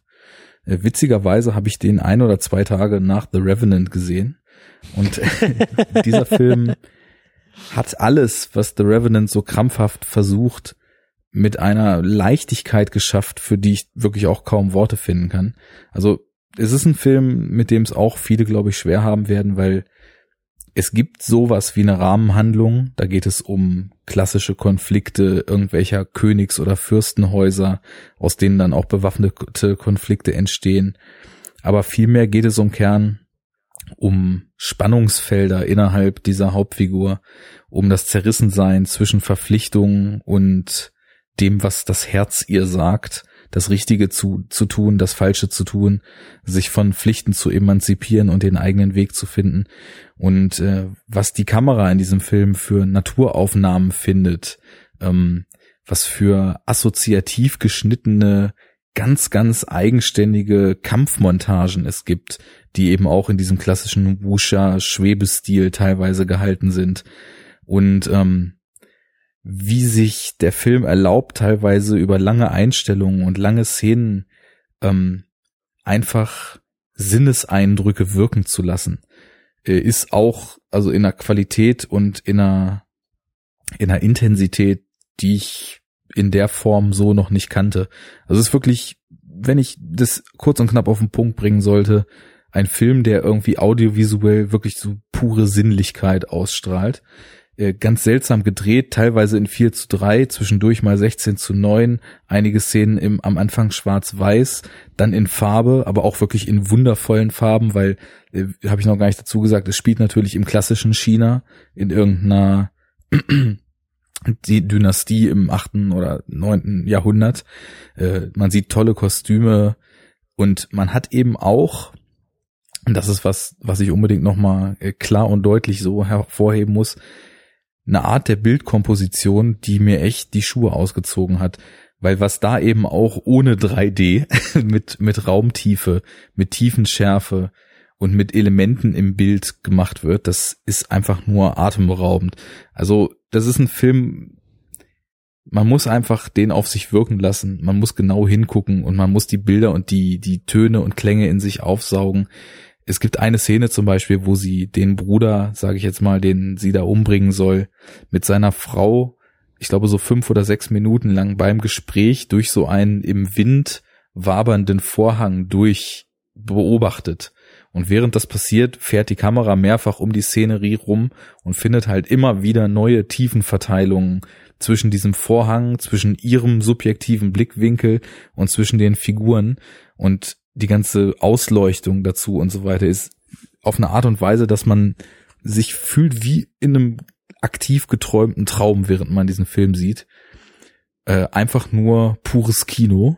Und äh, da, ich weiß gar nicht, ob der in Deutschland schon raus ist. Der lief offiziell Mitte des letzten, also Mitte des Jahres jetzt halt im Kino. Äh, ja, wo, weiß ich auch nicht. Offiziell halt, ne? Aber keine Ahnung. Als ich in Wien im Urlaub war, da konnte ich den sehen. Und äh, da lief er halt so in drei Kinos und sonst so in ganz Deutschland nicht. Aber naja, andere Präferenzen anscheinend.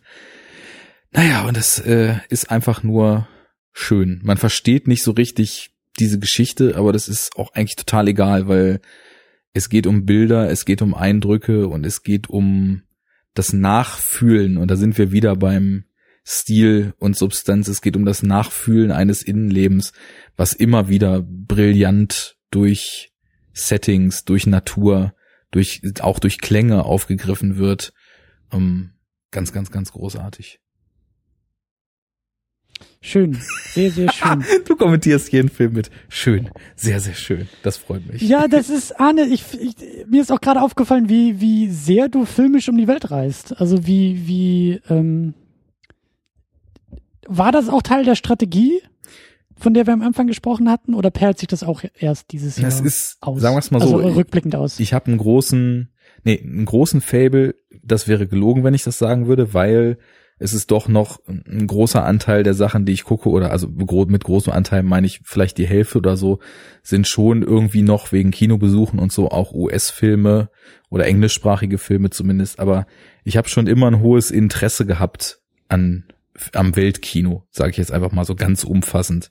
Und ähm, dieses Jahr ist es, glaub, hat es sich, glaube ich, einfach ganz gut ergeben, dass viele Filme auch tatsächlich mal verfügbar geworden sind, was manchmal eben so ein bisschen dauert. Ne? Also ich mhm. sehe häufig mhm. asiatische Filme, siehst du dann erst fünf Jahre später hier, weil du die halt vorher nicht rüberkriegst. Aber ich weiß nicht, das war jetzt einer. Ein anderer großartiger asiatischer Film war äh, Killzone SBL 2 nicht ganz auf The Raid 2 Level, actiontechnisch, aber teilweise mhm. nah dran. Auch ein ganz, ganz dickes Brett.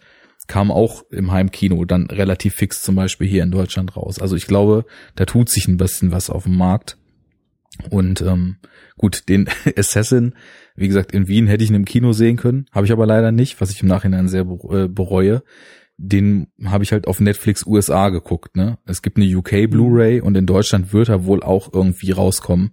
Ich äh, tippe mal bei Rapid Eye, aber wann das ist, keine Ahnung. Ich hoffe bald und ich hoffe in einer anständigen Blu-ray-Qualität, weil das hat er mehr als verdient. Ja, ähm, ich mach den Sack mal zu, nämlich genau mit dem Thema Netflix. Ja. Ähm, also mit einem Film. Warte mal kurz, Netflix ich, ähm, auf Netflix. Mhm. Ich, ich hätte ja nicht gedacht, dass wir, also lang war mir klar, aber dass wir über drei Stunden äh, tatsächlich einfach nur über die Filme reden.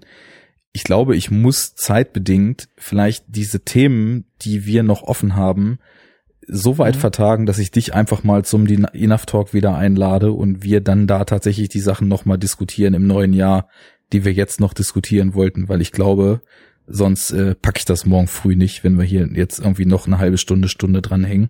Wäre das für dich okay?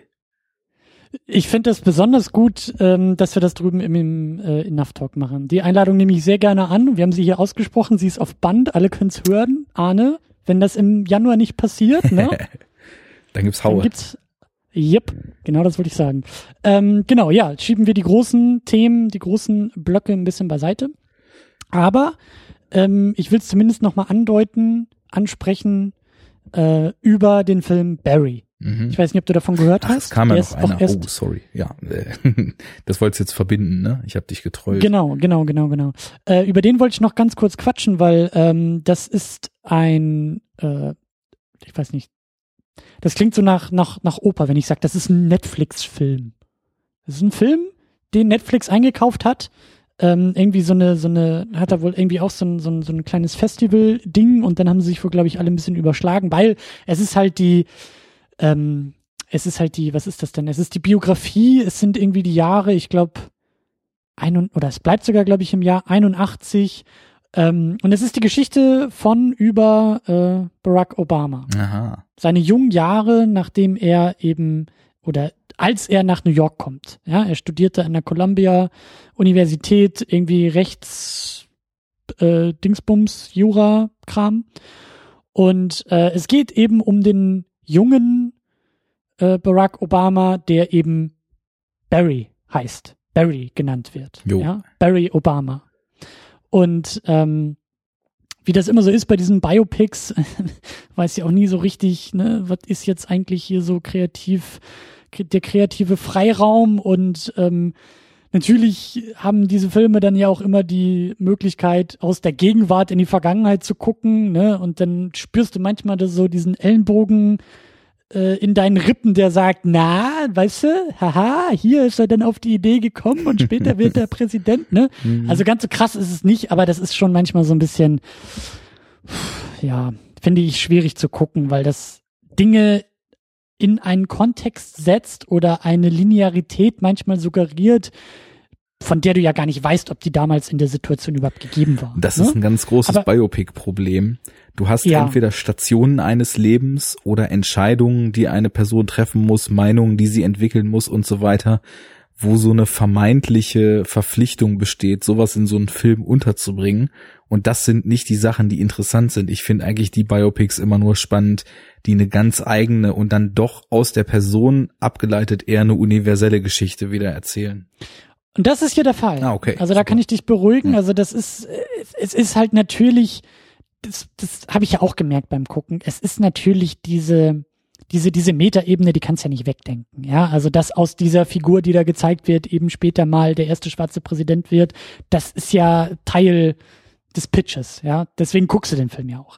Ähm, aber es ist halt nicht so krass. Es, sind- es sind manchmal so ein paar Andeutungen. Aber es geht im Kern, es geht um einen jungen Mann. Es geht in einem, um einen jungen Mann, der aus einer Welt kommt, in die er nicht gehört, in diesen jungen College-Jahren, ne, das Coming of Age Mhm. ist ein Riesenthema, ähm, aber es geht eben um die Frage, in welche Welt gehört er eigentlich? Ja. Ja, welchen, welchen Platz in der Welt will er einnehmen? Kann er einnehmen? Wo gehört er überhaupt hin? Und das spielt natürlich auch auf dieses ganze Rassenthema sehr, sehr schön an. Ja. Ja, also weiße Mutter, äh, schwarzer Vater, Vater sitzt irgendwie in Kenia, ähm, ist irgendwie wieder zurück und und äh, auch so dieses äh, wie wie wie gewollt war dieses Kind eigentlich und er selbst und was für eine Rolle spielen all diese Faktoren? Spielen sie überhaupt eine Rolle für ihn in, sein, in, in seinem Leben oder nicht?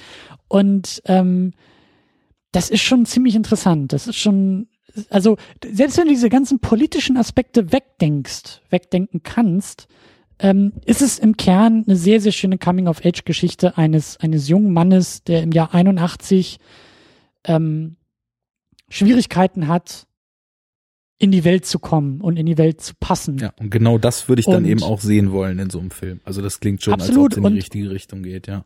Und hinzu kommt eben auch noch, dass es so dieses, äh, ja, New York 81, äh, ne, man merkt so langsame, so, so der, der Hip-Hop breitet sich langsam aus. Jo. Äh, es ist natürlich, also das New York dieser Zeit ist natürlich cineastisch einfach geil und Immer. ist auch Mhm. sehr, sehr schön gefilmt und ähm, ja, ist jetzt eben auf Netflix verfügbar und äh, auch erst, glaube ich, vor ein paar Tagen, vor ein paar Wochen da erschienen. Ähm, hat mir gut gefallen und ist eben so der Punkt, über den wir dann bei dir drüben nochmal dann quatschen wollen. Ähm, aber ich will es hier schon mal ansprechen. Äh, was ist aus Netflix geworden im Jahr 2016? Mhm. Also ähm, klar, es ist jetzt nicht nur auf das Jahr 2016 irgendwie bezogen, aber ähm, ich habe zum ersten Mal, ich bin ja, call me Hipster, aber ich hatte Netflix auch schon irgendwie, bevor das überhaupt aus den USA rauskam. Ich finde die Idee super geil. Ich habe da schon äh, ganz, ganz viel geiles Zeug geguckt, aber ähm, zum ersten Mal irgendwie seit seit vielen, vielen Jahren äh, frage ich mich selber, warum, warum habe ich überhaupt Netflix? Ja. Also früher war die Frage immer klar, weil da einfach geiles Zeug ist. Aber jetzt ist halt dieses geile Zeug immer mehr in Richtung TV unterwegs. Diese ganzen Netflix-Eigenproduktionen sind halt verstärkt Serien. Deswegen fand ich das auch so erfrischend, dass auf einmal jetzt ein Film da äh, auftaucht. Aber da gehen wir dann bei mir Ähm. auch nochmal drauf ein, weil sie haben ja eben, also sie haben ja erst Serien gemacht, aber fangen jetzt Mhm. eben auch mit Filmen an und nicht mehr nur eingekaufte, sondern auch komplette Eigenproduktionen. Und da habe ich auch Interesse dran, einfach weil ich sehen will, was passiert da. Es ist halt ja Mhm. auch immer verfügbar, wenn man einen Account hat und einfach Mhm. mal ähm, das eben auch so ein bisschen kritisch durchleuchten will. Aber das machen wir dann Ich- wirklich ich- drüben. Ja, ich will, ich will da auch nur, nur andeuten, so, ähm, ich, ich frage mich da auch, ob Netflix, also klar, da kann vielleicht auch im nächsten Jahr noch groß was passieren. Ich weiß aber auch nicht, ob Netflix sich da vielleicht auch schon selber die Finger verbrannt hat und irgendwie für sich sagt, pff, brauchen wir gar nicht so sehr. Ab und an hol- holen wir mal so ein bisschen was Prestigemäßiges rein ins Programm. Aber ähm, wenn unsere Filme nicht bei den Oscars gehandelt werden, aber unsere ganzen Serien mit Emmys überschüttet werden, so, dann wissen wir, wo wir hingehören und was wir vorhaben und wo wir irgendwie äh, wertgeschätzt werden. Und ähm, ich bin aber auch generell bei Netflix, weißt du, so, dann mache ich das irgendwie alle zwei Monate mal auf und dann ist Netflix sehr stolz darauf und sagt, in der Zwischenzeit haben wir 48 neue Serien und 20 neue Filme. Ja, das steht da derzeit so, jede ja. Woche. Ähm, Genau, aber äh, ich habe weder die Zeit für das eine noch für das andere und dann klicke ich mich irgendwie eine halbe Stunde durch eine Watchlist, die ich irgendwie verfeiner und erweiter und pflege, aber dann doch nichts davon wegguck. Und äh, irgendwie weiß ich nicht, ob dieses Online-Streaming und dieses ganze, also gerade aus filmischer Sicht, die Serienfans sind bei Netflix und wahrscheinlich auch bei Amazon und äh, sonst wo perfekt aufgehoben. Aber ich frage mich, wo ist so, wo ist das Filmpot, also was, ne, was ist für uns Cineasten eigentlich noch da? Mhm. Was taugt für uns? Was brauchen wir? Wo werden wir bedient? Und äh, ja, aber das sollten wir bei dir drüben dann diskutieren. Im Das wird Jahr. spannend. Äh, ist, glaube ich, nämlich auch ein Thema, was einfach eine krasse Relevanz hat mittlerweile und da können wir mal so ein bisschen abgrasen. Gut, Finde ich schön. Finde ich schön. Machen wir so. Äh, ja. Fett, Fett in seiner Gänze und wir sind eigentlich immer noch nicht durch, aber ich glaube, wir haben das Jahr 2016 ganz gut für uns aus unserer Sicht eingetütet, Ich denke auch. abgepackt. ich habe viel Gutes Schön. gesehen. Ich habe einiges Schlechtes gesehen. Das Filmjahr war für mich genauso gut und schlecht wie jedes zuvor, denn wer meint, es gibt nichts Gutes mehr, guckt an den falschen Stellen. Und deswegen würde ich einfach sagen, Schöne Grüße an Tamino, oder was willst du damit sagen? ja, äh, der, der fällt da ein bisschen raus. Der ist, Okay. der ist, äh, der, der, der soll mal in den 80ern, da wird er, glaube ich, glücklicher. Aber Menschen, äh, die, es gibt ja Leute, die schimpfen, weil sie halt nur Blockbuster gucken. Und ich denke mir, nee, da geht mehr. Aber das haben wir, glaube ich, zur Genüge jetzt versucht darzustellen. Ich werde Ja. nächstes Jahr viele Filme gucken. Ich hoffe, du auch und ich hoffe, die Hörer auch. Tito, ja.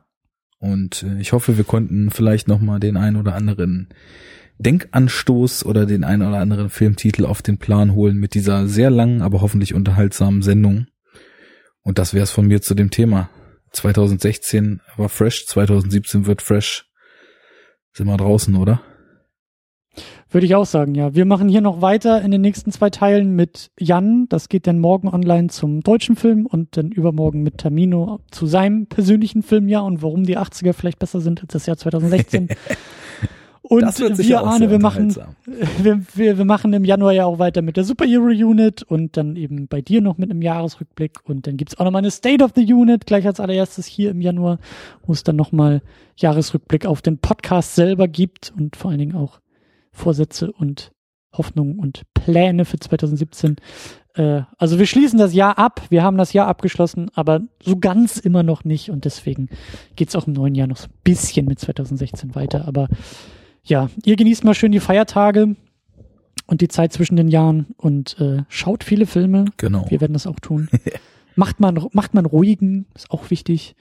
Und dann starten wir voll in 2017 wieder durch. Bis dahin, ahoi Arne. Ahoi Christian. See you next time. See you next time. Mit dem Blick zuvor und zurück. Auf Wiedersehen.